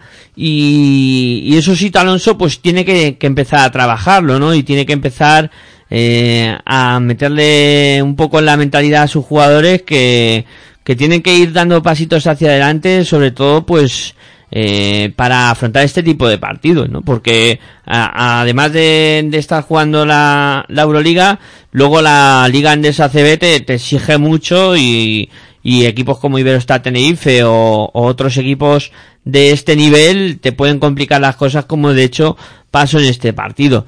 Y luego, si vas mirando individualmente y, y vas poniendo jugadores encima de, de la pista, vas dándote cuenta de que ha habido bajón por parte de algunos, eh, eh, que prácticamente vuelve de la lesión, pues le está costando ahora más engancharse, eh, Bagnani pues no termina, ¿no? De, de, de cuajar un, un partido de esos que digas, oh, ya está aquí Bagnani, ¿no? Para, para confirmarlo, ¿no? Eh, tiene muchísima clase, pero todavía no, no ha hecho un partido de, esos de relumbrón. Eh, y otros jugadores que, que estaban manteniendo un poquito al, al conjunto vasco, pues también eh, flojean, ¿no? Como Adananga, que tampoco pueden estar todos los partidos a, a 100%, o, o Jack Ablachi, que también es un jugador bastante intermitente.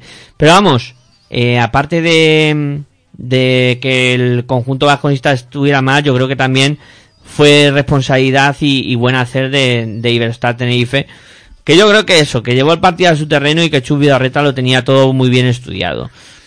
Bueno, a ver, has comentado muchas cosas en muy poco tiempo y no me, me, me va a costar contestarte a todo, ¿no? Solo voy a contestar así general, generalizadamente y de, sobre todo lo de Vasconia, ¿no? Del tema de, a ver, estoy de acuerdo que Iberostar Tenerife, y lo he dicho en la valoración, y, y pienso que es el equipo revelación de la temporada por ahora, junto a Andorra. Y bueno, no hemos comentado en la valoración la, la derrota de, de Andorra en pista del Montaquí Fuenlabrada, ¿no? No, no, no, no, no, no, no lo he destacado. Pues hay que, lo, pues porque me perdonen en Fuenlabrada y los oyentes de, los de los oyentes que sean seguidores de, de Montaquí Fuenlabrada porque realizaron un gran partido, uno de los más uno de los partidos más completos de, de Montaquí Fuenlabrada en esta temporada de la Liga Endesa CB. Pero bueno, junto a, ya digo, está Tenerife junto a Andorra, para mí las dos revelaciones de, de esta liga Endesa ACB y un Iberostar Tenerife que gracias a su defensa sobre todo pues ponen problemas a equipos como en este caso eh, Vasconia, un Vasconia que hay jugadores que, que como tú dices han desaparecido, ¿no?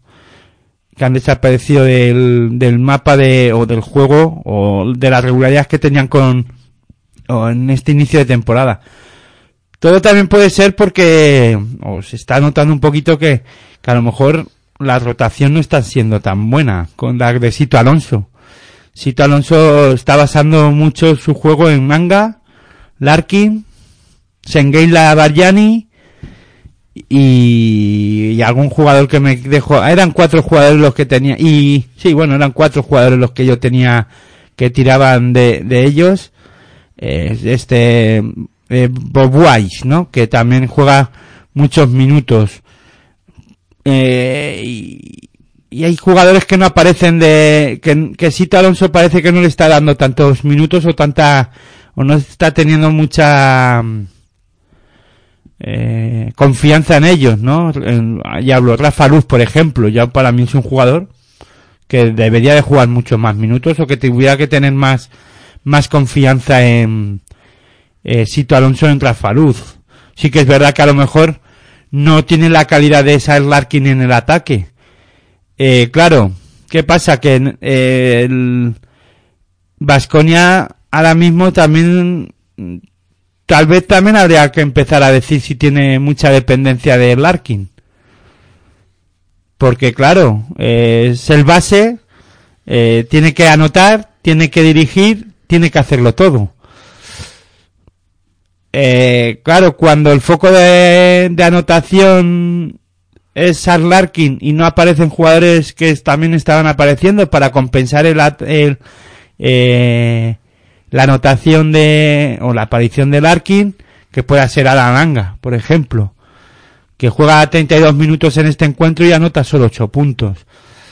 Eh, y yo creo que ahí, sobre todo la dirección de juego, necesita un otro jugador que, que aporte otro, más cosas, ¿no?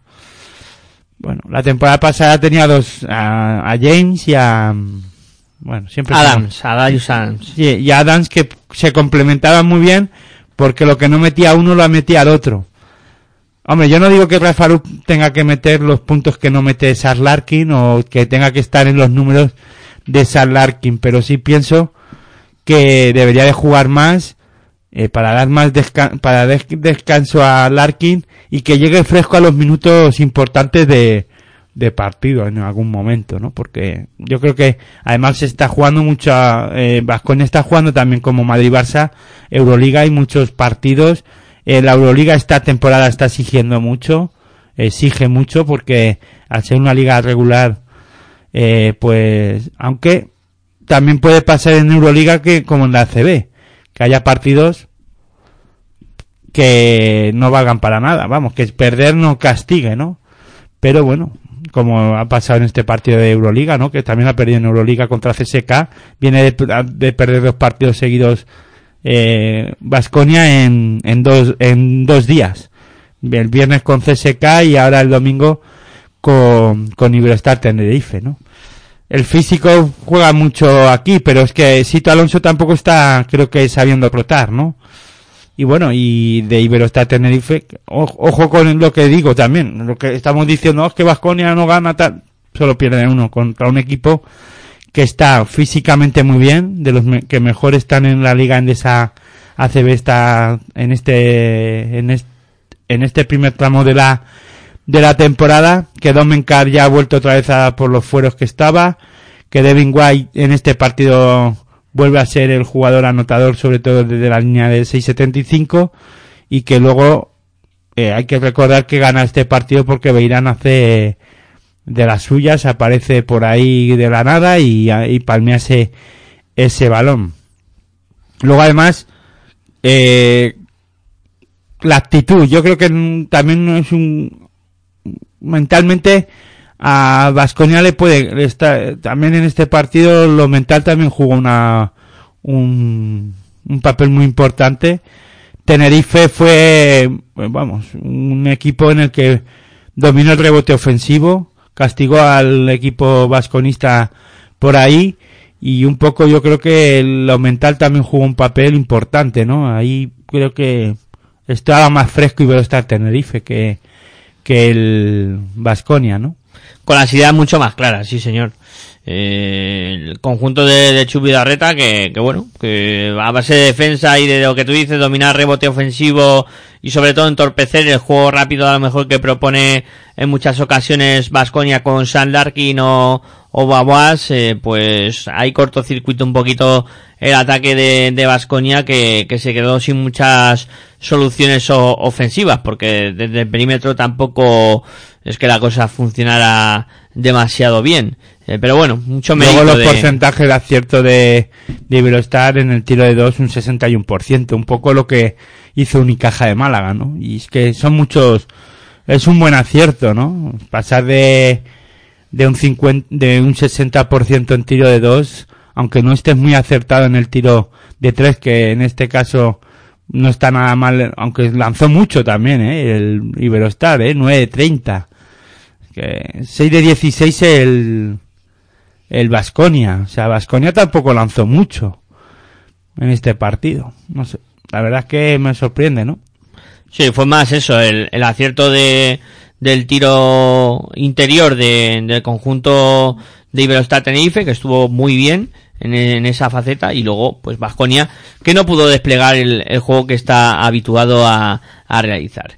Eh, bueno, venga, vamos a por otro encuentro. En este caso, el retabet de Bilbao Basket contra Divina Seguros Juventud con victoria de los de Carles eh, Durán ante un eh, Divina Seguros Juventud que es cierto que ha mejorado mucho en, en su juego, pero el conjunto de, de Bilbao Basket eh, también eh, ha subido enteros en los últimos partidos y parece que, que funciona algo mejor. eh, tuvo un bache de, de juego y, y resultados, pero ahora los de Carles Durán creo que han vuelto a la senda de inicio de temporada. Bueno, sobre todo porque ha vuelto otra vez la pareja de interior, ¿no? Y ahí está, yo creo que ahora mismo eh, una buena pareja interior la que tiene Bilbao Basket. No voy a decir de las mejores de la Liga Endesa ACB, pero está entre las cinco mejores, ¿eh? Porque, vamos, eh, Iván Buba y, y Michael Eric castigaron y mucho a un equipo como el Divina Seguro Juventud, que donde peca también, eh, o lo hemos hablado también aquí, es un poco en eso, ¿no? En que el juego interior que tiene en, defensivamente sufre, ¿no? Sobre todo defendiendo. Luego en ataque, bueno, pues tiene sus, bueno, tiene sus carencias. El, el juego interior del Divina Seguro Juventud tiene sus carencias en defensa. Yo creo que más en defensa que en ataque, pero claro, ni en ataque ni en defensa funcionan. Pero sobre todo en defensa, de los equipos que tienen un juego interior, eh, como, en este caso Bilbao Basket, que fundamenta mucho su juego por ahí. Ya no solo con Buba y con eh, Michael Eric, ¿no? Sino que, por ejemplo, en este partido Alex Bruno estuvo muy acertado, ¿no? Pero es, pues, pero sí que podía haber sido un jugador que también le podía haber hecho daño en el juego interior a, al equipo del Divino Seguro de Juventud. Yo creo que ahí en la parte atrás en la pintura sufre mucho Juventud, ¿no? Sí, eh, mm, sobre todo cuando no está Jiron Jordan, que el, el jugador que, que un poco está poniendo Bueno, pero ahí... sí está, ¿no? Ya, ya, pero... Estar está. Lo sobre que todo- pasa que no se le ve, en defensa no se le ve. Se- está pero no se le espera, ¿no? Pero sí que es cierto que bueno, que, que se le nota bastante, ¿no? A- Al jugador Jalen Jordan el tema defensivo que tiene que ajustarlo más para ayudar a su equipo. Pero es que si no estuviera él, l- eh, Juventud lo pasaría peor. O sea, es un jugador importante para el Divina Seguro Juventud, pero tiene sus carencias defensivas, por eso también está en el Divina Seguro Juventud, ojo. Que es un jugador que ya también, pues tiene ya sus carencias y, y aporta lo que puede. En ataque no estuvo muy acertado. Eh, bueno, 3 de 5, tampoco es que fu- fuera, le buscaran mucho.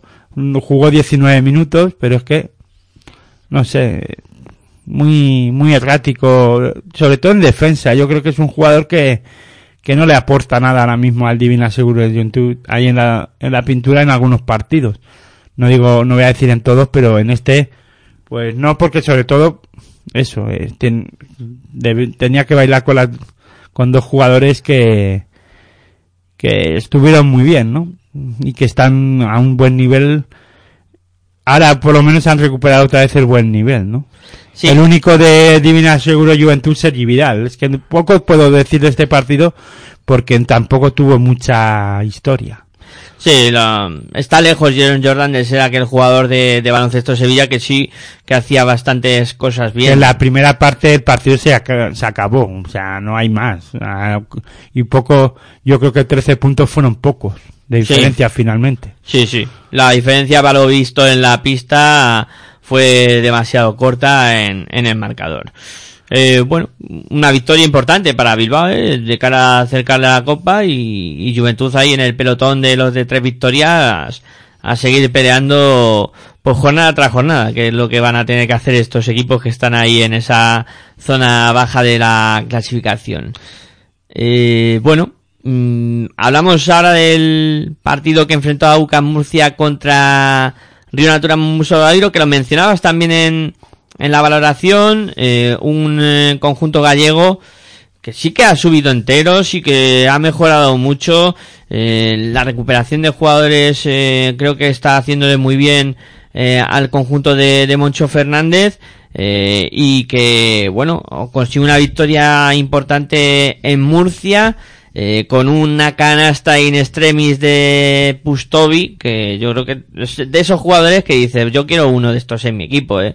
Eh, es rocoso peleón y, y que al final también tiene muchísima calidad porque lo que le hace a Víctor Faberani en la última acción de, de partidos para verlo una y mil veces cómo se da la vuelta al reverso el lanzamiento así en medio gancho un- una jugada para para marcar y para dar una victoria muy importante al, al Río Natural Mumu Sobradoiro.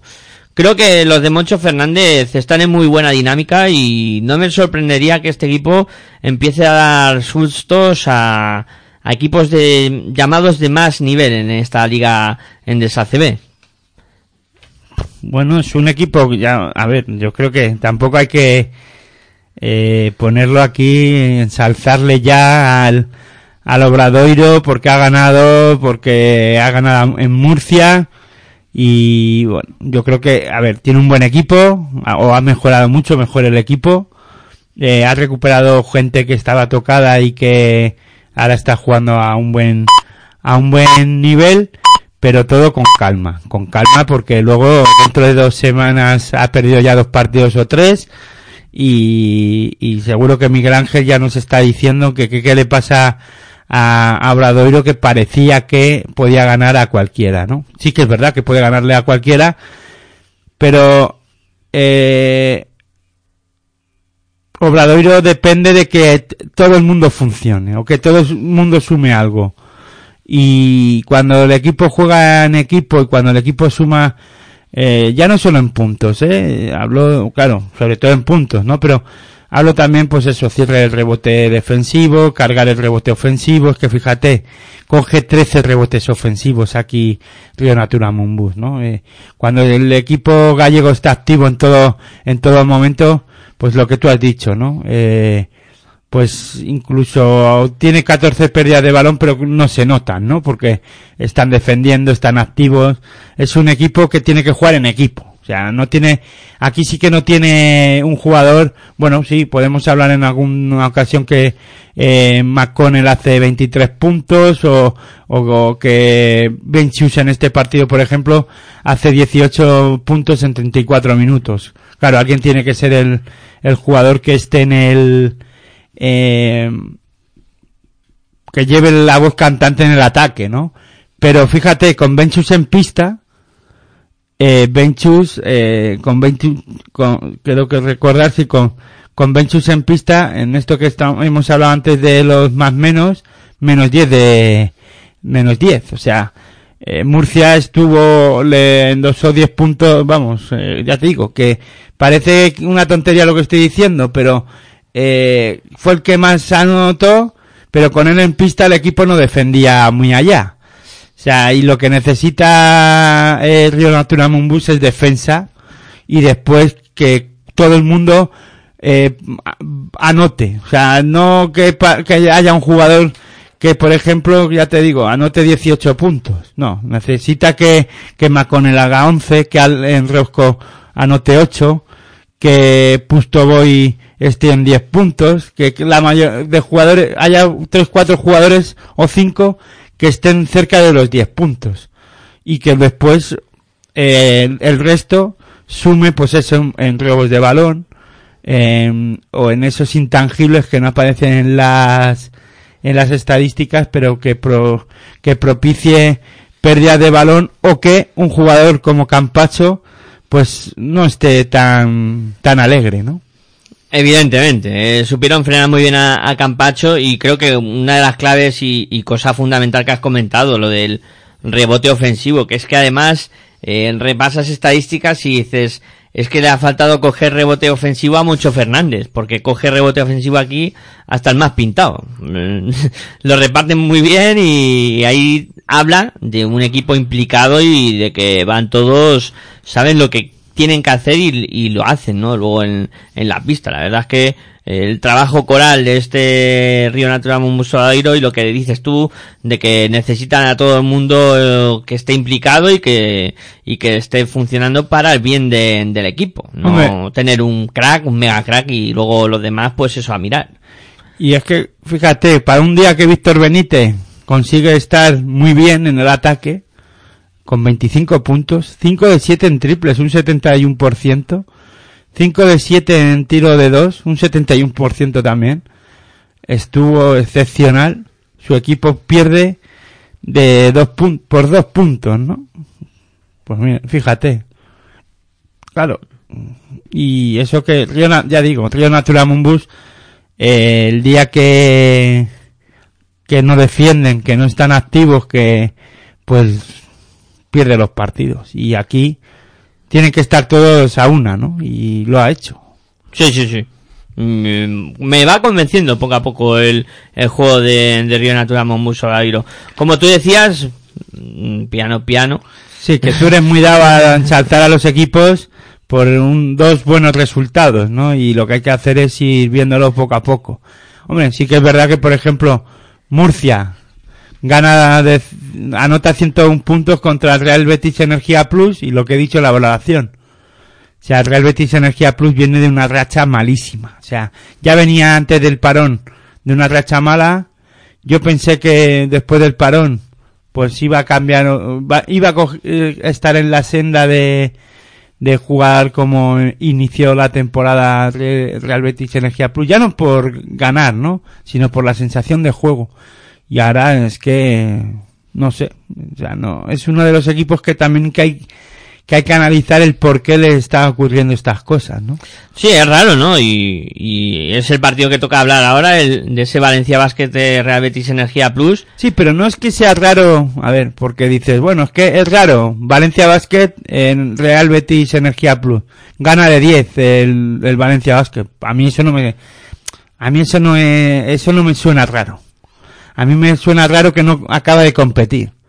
Y cuando no aparece Nasbar y cuatro, y cuando parece que sufre cuando Nasbar no está bien, o que no anota y hay otros jugadores pues que no dan ese paso adelante, ¿no? Y, y eso es lo que a mí no me parece raro que pierda. ¿A ti te parece raro que pierda en Valencia el Real Betis? A mí no me parece raro. A mí me parece raro que, que, el- que reciba un equipo de Taba 101 puntos en, en, en Sevilla, por ejemplo, en su pista.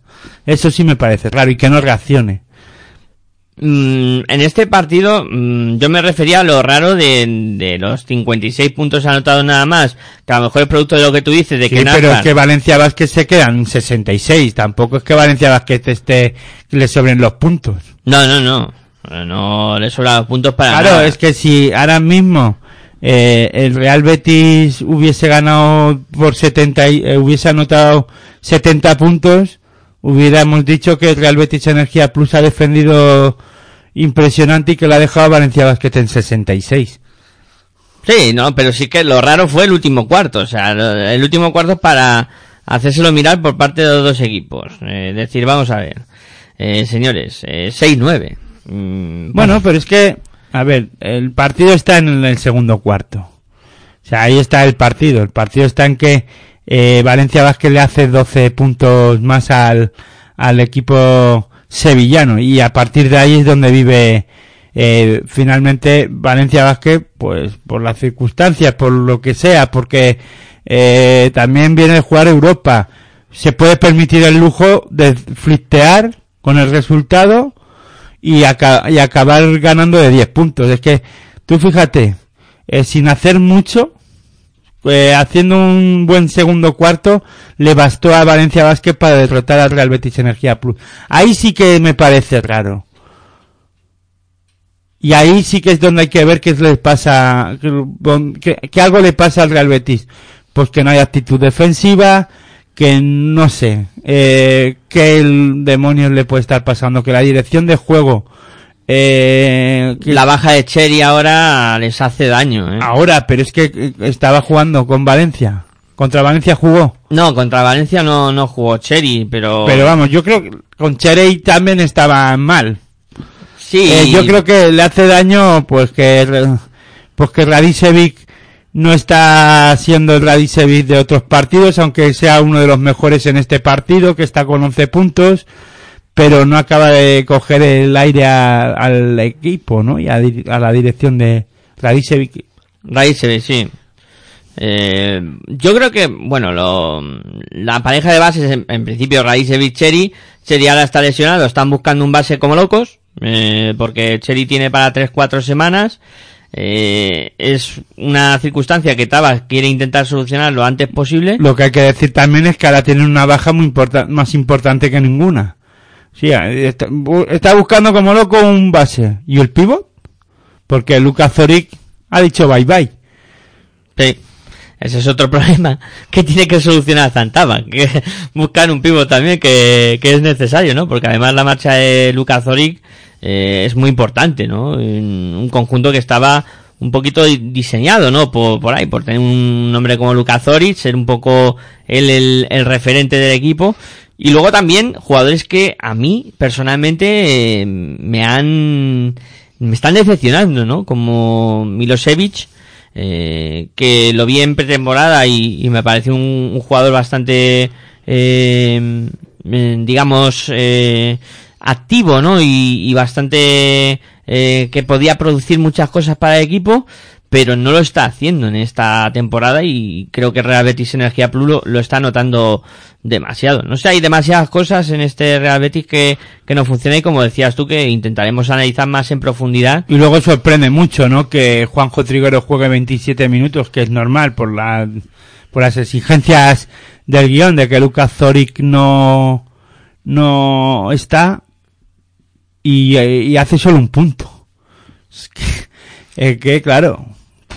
Y eso que Valencia Basket tiene la baja de Duljevic, que Sam Van Ronson acaba de, no acaba de funcionar y que Valencia Basket también estaba un poco ahí cogido con pinzas, ¿eh? que no Valencia Basket, hombre, tiene un equipazo, pero cuando, hombre, eh, para ganar a, Real Betis Energía Plus le basta con que San Emeterio eh, esté en un momento en un momento acertado, jugando 30 minutos anota 12 puntos y que Rafa Martínez en 31 minutos haga 23 puntos. Que en ese segundo cuarto los dos se reactiven en ataque, pum pum pum y ala y se acabó, ¿no? Pero bueno, yo creo que también aquí eh, Pedro Martínez y los de Pedro Martínez se tomaron el, no eh, sin, con todo el respeto del mundo a Real Betis Energía Plus, pero se tomaron el partido pues de aquella manera, ¿no? Diciendo, bueno, eh, vamos a, a oxigenar, ¿no? Un poco. Sí, puede ser fruto de eso, sí, de lo que tú dices, de un poco de relajación en, en los últimos instantes y ese último cuarto que dijeron, bueno, eh, evidentemente el, el partido no creo que peligre mucho y vamos a contemporizar un poquito las, las fuerzas. Eh, y un dato, Rafa Martínez, que por fin eh, consiguió eh, el triple que le faltaba para llegar a los 650, a esa cifra histórica de la Liga Endesa CB y bueno, hizo cinco Pues, triples. se podría haber esperado, ¿no?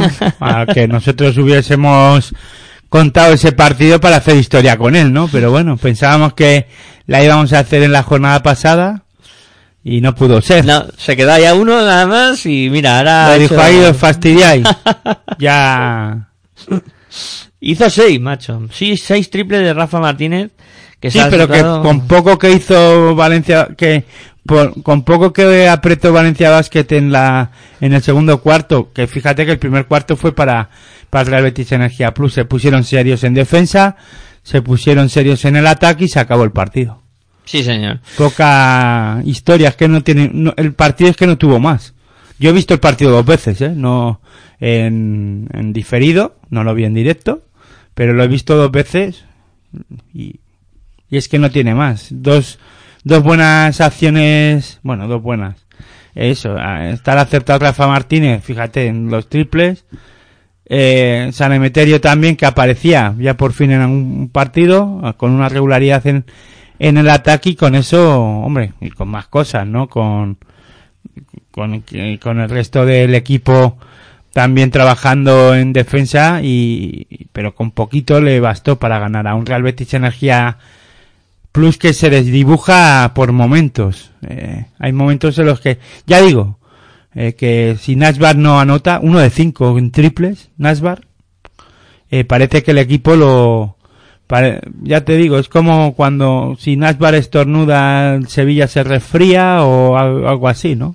Podría decirse. Buena catalogación, Aitor.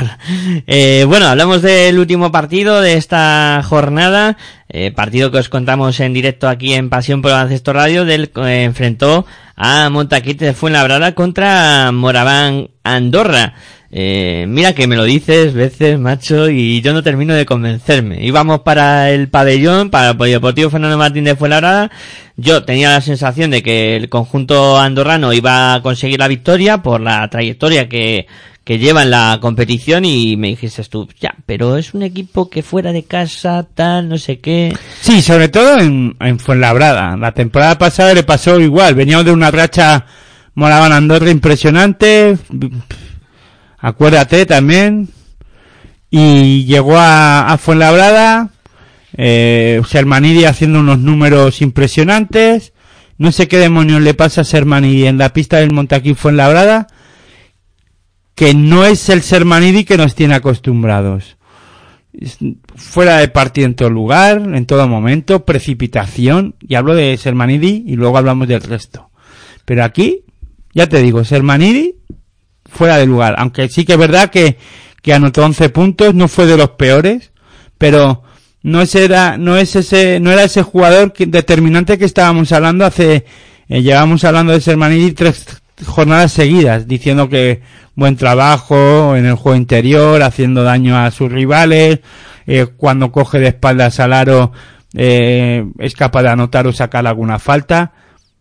Aquí era coger el balón, darse la vuelta para anotar, el balón de, súper desviado. Era capaz de anotar, anotó, ya te digo, 11 puntos, 2 de 5 en tiro de 2. Y eso que también es verdad que, bueno, fue labrada, dijo, bueno, ¿cómo puedo parar a Sermaní? Pues si tiene que ser en faltas, en faltas, porque claro, es que está siendo un jugador determinante dentro de del propio Moraban Andorra, para el Moraban Andorra y de la liga, uno de- por ahora para mí uno de los jugadores más determinantes. Entre los seis primeros o siete jugadores así ju- de juego interior que más puntos está haciendo y que, que eh, hace daño a sus rivales. Y, y no sé, es que le vi desdibujado, eh, no sé si es, no sé qué tiene aquí, pero se pone nervioso, tiene, pre- pre- se precipita al darse la vuelta y lanzar, no sé, es que no, no sé, eh, No se encuentra una explicación lógica, ¿no? psicológicamente yo creo que le merma, no sé, la presión a lo mejor del público, que de verdad que no, no lo, yo todavía no he llegado a saber por qué cuando llega a Fuenlabrada, eh, este jugador, Selmanidi, eh, baja tantos enteros, es que no lo sé. Yo, eh, hay una cosa que, que la verdad es que, bueno, mm, fueron cogiéndolo oportunos eh, tanto Diané como, como Xavi Rey, y al final le, sacaron un poquito de- del partido, ¿no? Eh, lo- los dos jugadores del, del conjunto fuen, Fuenlabreño, que la verdad es que yo creo que, que fueron bastante superiores a, a Sermanidi, de jugadores de, de Moraván Andorra que creo que en algún momento no estuvieron al mismo nivel que han demostrado estar durante esta competición, que estuvieron lejos, ¿no? De, un nivel que, han demostrado muy bueno durante el resto de la competición. Pero el partido, la verdad es que eh, Montaquí Fuenlabrada eh, lo, controla, lo controló bastante bien, ¿no? Ganó, ganó tres cuartos de los... bueno, es que ganó los tres... El primer cuarto y los dos siguientes, eh, vamos, eh, Moraván Andorra solo disputó un, un cuarto a un buen, a un buen nivel y la verdad es que estuvo fuera de partido porque Albici no pudo jugar el baloncesto que le, que le gusta hacer. Creo que ahí Joan Peñarroya no estuvo bien en la rotación de eh, eh, moviendo el banquillo. Creo que Albici no debía de haber disputado tantos minutos. Creo que Sermanidi estuvo muchísimo mejor cuando entró a dirigir a su equipo e incluso a, en anotación, en el lanzamiento exterior estuvo muy bien y bueno, yo creo que, claro, sobre todo porque Montaquí fue en labrada, eh, estuvo en defensa muy bien, eh, marcó el tiempo de partido en todo momento y sobre todo Rudnick y Hackanson no en anotación, no destacan en anotación, pero sí destacan eh, en el juego, ¿no? Eh, supieron marcar el ritmo de, partido que necesitaba el equipo y, y luego, claro, con la aportación de Iván Paunik y eso que tiene la baja de, de Marco Popovic, que fue la verdad, aunque Marco Popovic en las últimas jornadas no está siendo el Marco Popovic de la temporada pasada, no anda muy, muy acertado en el tiro, pero bueno, es un jugador peli es importante para, para Montaquí Fuenlabrada, pero siempre que esté bien. Pero yo creo que luego hay un jugador, hay dos jugadores que, como Roland en, en Montaquí Fuenlabrada que hay que destacarlos, como Roland Smith y David Ware. David Ware que sale de lesión y, y es capaz de poner una intensidad en el juego eh, muy importante para, para su equipo y luego Roland Smith va creciendo por momentos en el juego y, y luego también hay que destacar el acierto de Paco Cruz en este partido, uno de los mejores partidos que ha hecho Paco Cruz con Montaquí Fuenlabrada en la Liga Andesa CB. A mí sobre todo me, gustó muchísimo el partido de, de ¿no? O sea, eh, no le habíamos visto tan, tan activo durante toda la temporada de, de Big y en este encuentro se, se destapa de, de manera espectacular, secando también a dos jugadores que habían sido muy importantes para Moraván Andorra durante la temporada, como son Nacho Martín y, Beca Burjanache, ¿no? Que estuvieron un poquito fuera de, de partidos con, con esa aportación de, de Ware. Bueno, Burjanache estuvo bien. A mí no me gustó. Sí que a lo mejor no estuvo en los porcentajes de acierto que a lo mejor en...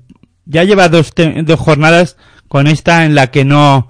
que dos, tres jornadas en las que Burjanache no está siendo el de, el de las cinco primeras jornadas de con, con Moraván Andorra.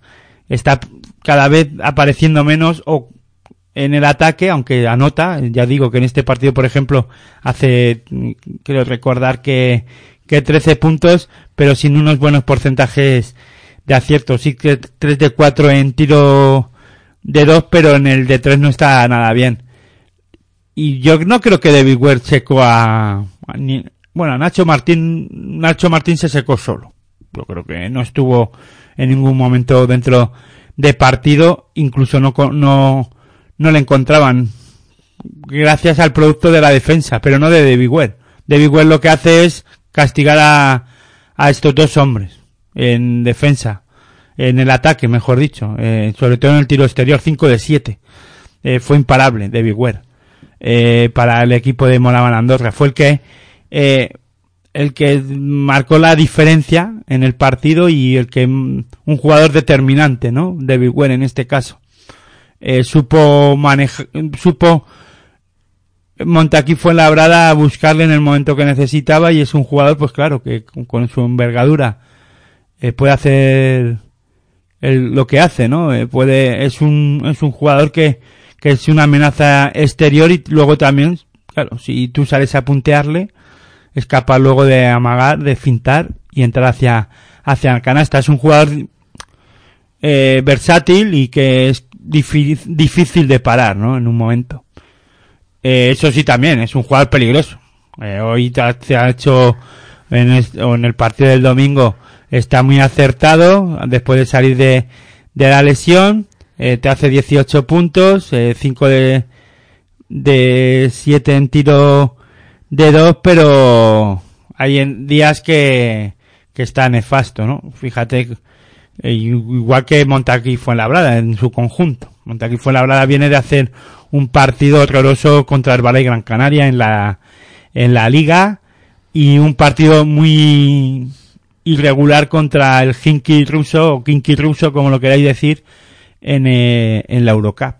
Eh, bueno, esta semana descansa en Eurocup. Victoria importante ante un equipo que está a un buen nivel, pero que a Moraván Andorra normalmente esta pista se le atraganta, ¿no?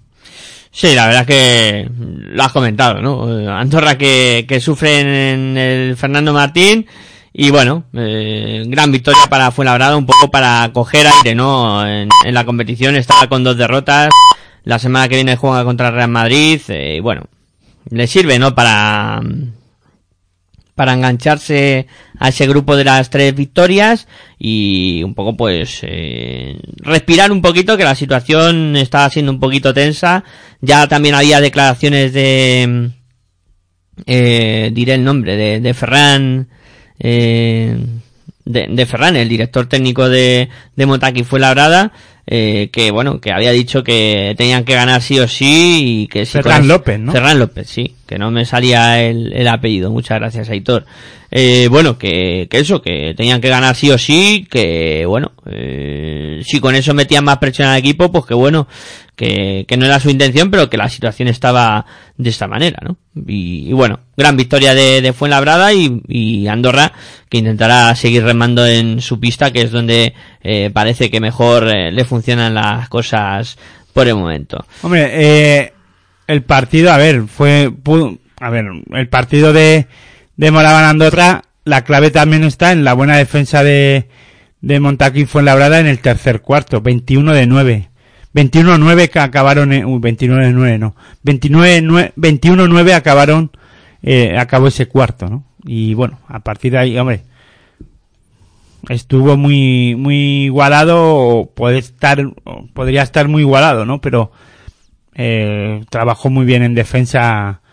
La intensidad defensiva de Montaquí fue en labrada en el tercer cuarto fue devastadora no Eh, Sí. y, a- y se la atragantó a Moraban Andorra Sí, sí, le saco de partida ahí completamente. en la primera parte ya parecía, en el primer cuarto, mejor dicho, perdón, parecía que que en defensa ahí es donde yo vi que que eh, Fuenlabrada estaba bien en defensa y en el segundo cuarto parece que que Moraban Andorra quiso reaccionar, pero aunque ganó y ya digo, el segundo cuarto fue para para Andorra, ¿no? Pero el, la segunda parte eh, tanto por el, en el acierto exterior de, de Fuenlabrada, pero sobre todo por la defensa es donde ganó Montaquí Fuenlabrada le gana el partido a, Andorra por su intensidad defensiva en todo momento, y robando balones, haciendo eh, haciendo que Andorra perdiera eh, el balón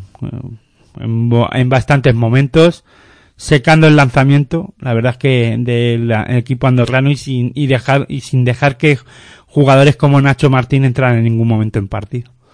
Sí, eh, todo eso hizo bien en Fuenlabrada para conseguir eh, una victoria importante. Eh, bueno, vamos a realizar como cada semana eh, nuestro quinteto de la jornada. Eh, en este caso, Aitor, te lo voy a poner muy complicado con los bases, ¿eh? Eh, fíjate que he elegido hasta cuatro bases para, para esta semana. Tengo a Kyle Fox, a Sergio Yul, a Bob McAuliffe y Albert Oliver.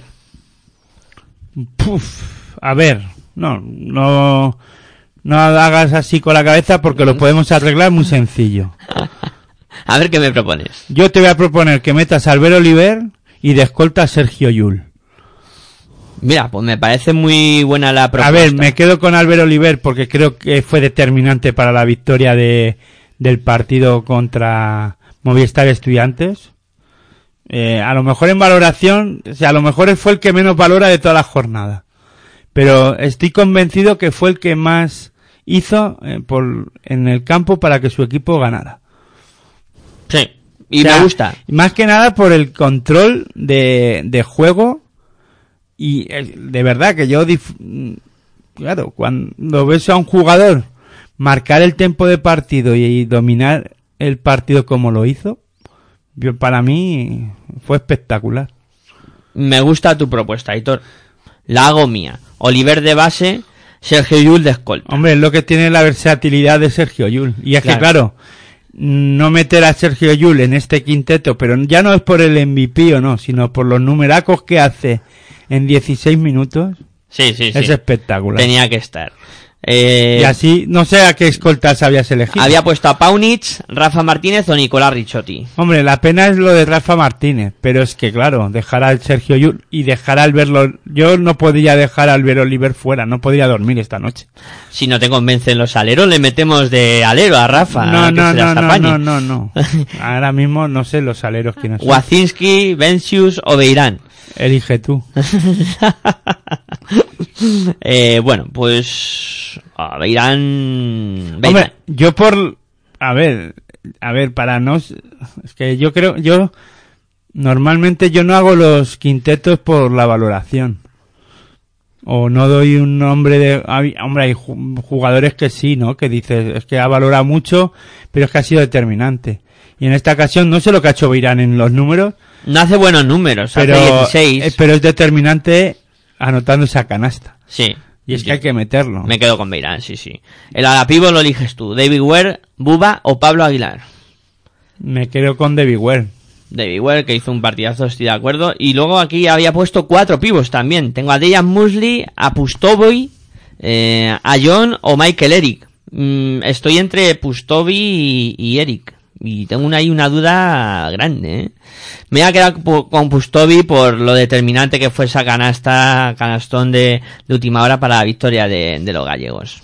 Bueno, a Eric eh, normalmente yo hubiese metido a Eric por su regularidad, ¿no? Pero bueno, eh, también la canasta, hombre, porque meter a un jugador por la por una cana, porque Beirán, por ejemplo, es más regular ¿eh? y si no lo destacas por una cosa, una una jornada lo vas a destacar por otra, pero vamos, que me parece bien. Pues ahora, ese es nuestro quinteto. Oliver, Jules, eh, con Beirán, eh, con David Ware y con Pustovi. Eh, bueno, vamos a hacer quinivas, que Taitor, a ver si tenemos más suerte esta semana. Nos hemos quedado con cinco aciertos. Eh, venga, comenzamos con el Valencia Basket Retabet eh, Bilbao. Ese es para ti. Menudo partido para empezar. Pues un 2. Pues ahora, venga, pues para empezar con sorpresa, entre comillas.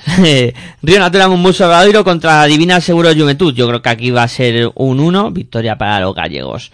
Eh, Aitor, Real Betis Energía Plus contra Basconia. Un 2. Pues ahora, un 2 para Basconia. Real Madrid contra Montaquí Fuenlabrada, debe ser un 1. Eh, Tecniconta Zaragoza contra Iberostar Tenerife. X. Eh, Movistar Estudiantes contra Moraván Andorra. Bueno, el Moraván Andorra otra vez fuera de casa contra Estudiantes. Bueno, yo creo que va a ser X, va a ganar Estudiantes. Eh, Barcelona Lasa contra el Valle Gran, Gran Canaria. Aquí una X. Una X. Y termino yo con el ICL Manresa contra Unicaja de Málaga. Pues... Ey, eh, voy a poner una X y creo que va a dar mucha guerra Manresa en este partido al, conjunto malagueño. eh, y no diría yo que no puede ganar este, este partido y dar un sustito a, los de Joan Plaza. Bueno, mm, pues... Yo creo que ahí te vas a equivocar, porque el juego interior de ICL Manresa no, no, no funciona. La baja de Auda, no sé si tendrá para mucho o no, pero es de- va a ser determinante. Manresa no puede reaccionar tan rápido como, como otros equipos para buscar un, un relevo para Auda si es que no sé no sé qué tiene o sea, realmente Tenía un 15 de tobillo y tenían que valorar a ver qué, qué grado tenía. O sea, todavía no lo sabían. por eso que no sé no he leído nada ya digo ah, hombre yo imagino que ya sabrán lo que tiene o sea si tiene una 15 y de grado qué el que sea ya lo tienen que saber porque estamos a martes De grado 2. Eh, pues ya que, no has dicho que que no lo sabían que, que, bueno, que no sabían qué tiempo iba a tardar. Que Bueno, pues si es un 15 de grado 2, pues más de una semana. Entonces, para este partido no llega. Ya te lo digo yo. Entonces, eh, con un jugador tan determinante como de Mully, que lo conoce muy bien en Manresa, y luego con lo bien que está este Carlos Ca- eh, uh, Carlos Cabezas, Carlos Suárez y, y, y en la pareja de bases, pero bueno, eh, que, que respetemos lo que has dicho. Que no, yo, no la jugamos. no, no, no, no, si está bien. Si yo, pero digo que yo pongo los datos encima de la mesa. Venga, pues lo hablaremos la, la próxima semana a ver si, si hemos dado con acertado este Kini Vázquez, si no, y qué es lo que ha pasado. No sé lo que hemos, cuántos hemos acertado esta semana. Cinco, cinco. Tú Pues- tres y yo dos. Pues pero te gano por goleada. me eh, gana, ya. me gana siempre. Yo no sé cómo las apaño para todas las semanas caer derrotado en esto del, del Kini Basket.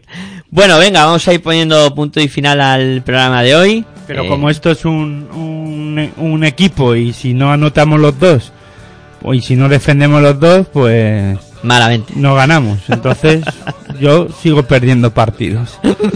Eh, bueno, Aitor, ha sido un placer hablar de, de baloncesto contigo, de esta liga Endesa ACB. eh, como siempre, pues disfrutando mucho de, de la competición y de hablar de, de baloncesto.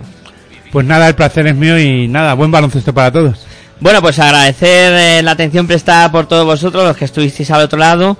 Eh, pediros disculpas por ese pequeño problemilla que hemos tenido eh, técnico y emplazaros eh, para que mañana pues eh, sigáis escuchando baloncesto en este caso con la hora de, de locos que tendremos mañana como siempre a las diez y media baloncesto en femenino bueno mañana no hay que decir que ya soy que ya hemos cambiado de día y todo que ya estamos a, miércoles. Y nada eh, pues eh, reiterar el agradecimiento y os esperamos mañana para continuar hablando de baloncesto aquí en Pasión por Baloncesto Radio. Hasta entonces como siempre muy buenas y hasta luego.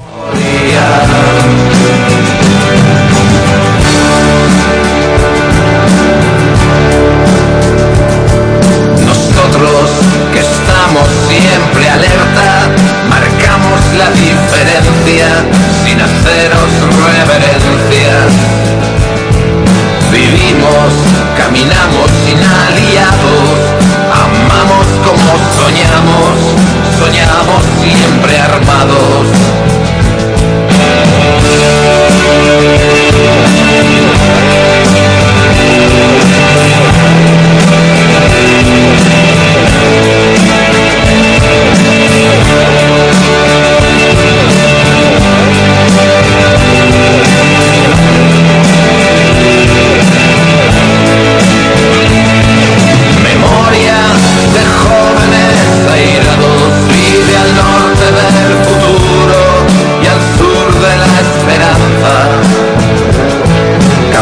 Oh.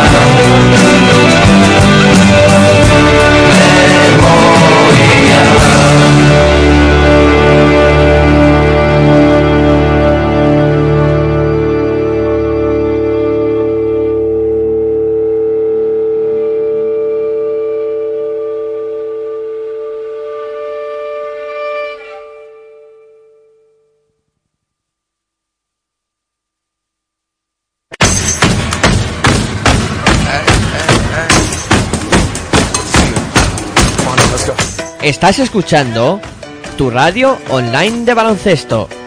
Pasión por el baloncesto radio.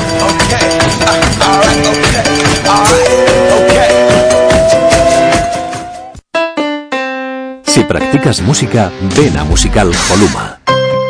Musical Holuma. Venta de instrumentos y accesorios musicales, libros y partituras, material de sonido y amplificación. Todo lo necesario para cualquier nivel. También tenemos taller de reparación. Musical Holuma. En Valdemoro, Plaza Duque de Ahumada 9. Teléfono 91 895 41 22. 91 895 41 22. También artículos de regalo en Musical Holuma.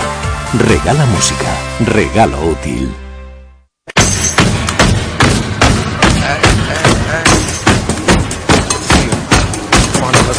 Estás escuchando tu radio online de baloncesto. Pasión por el baloncesto radio. Alright, okay. Alright.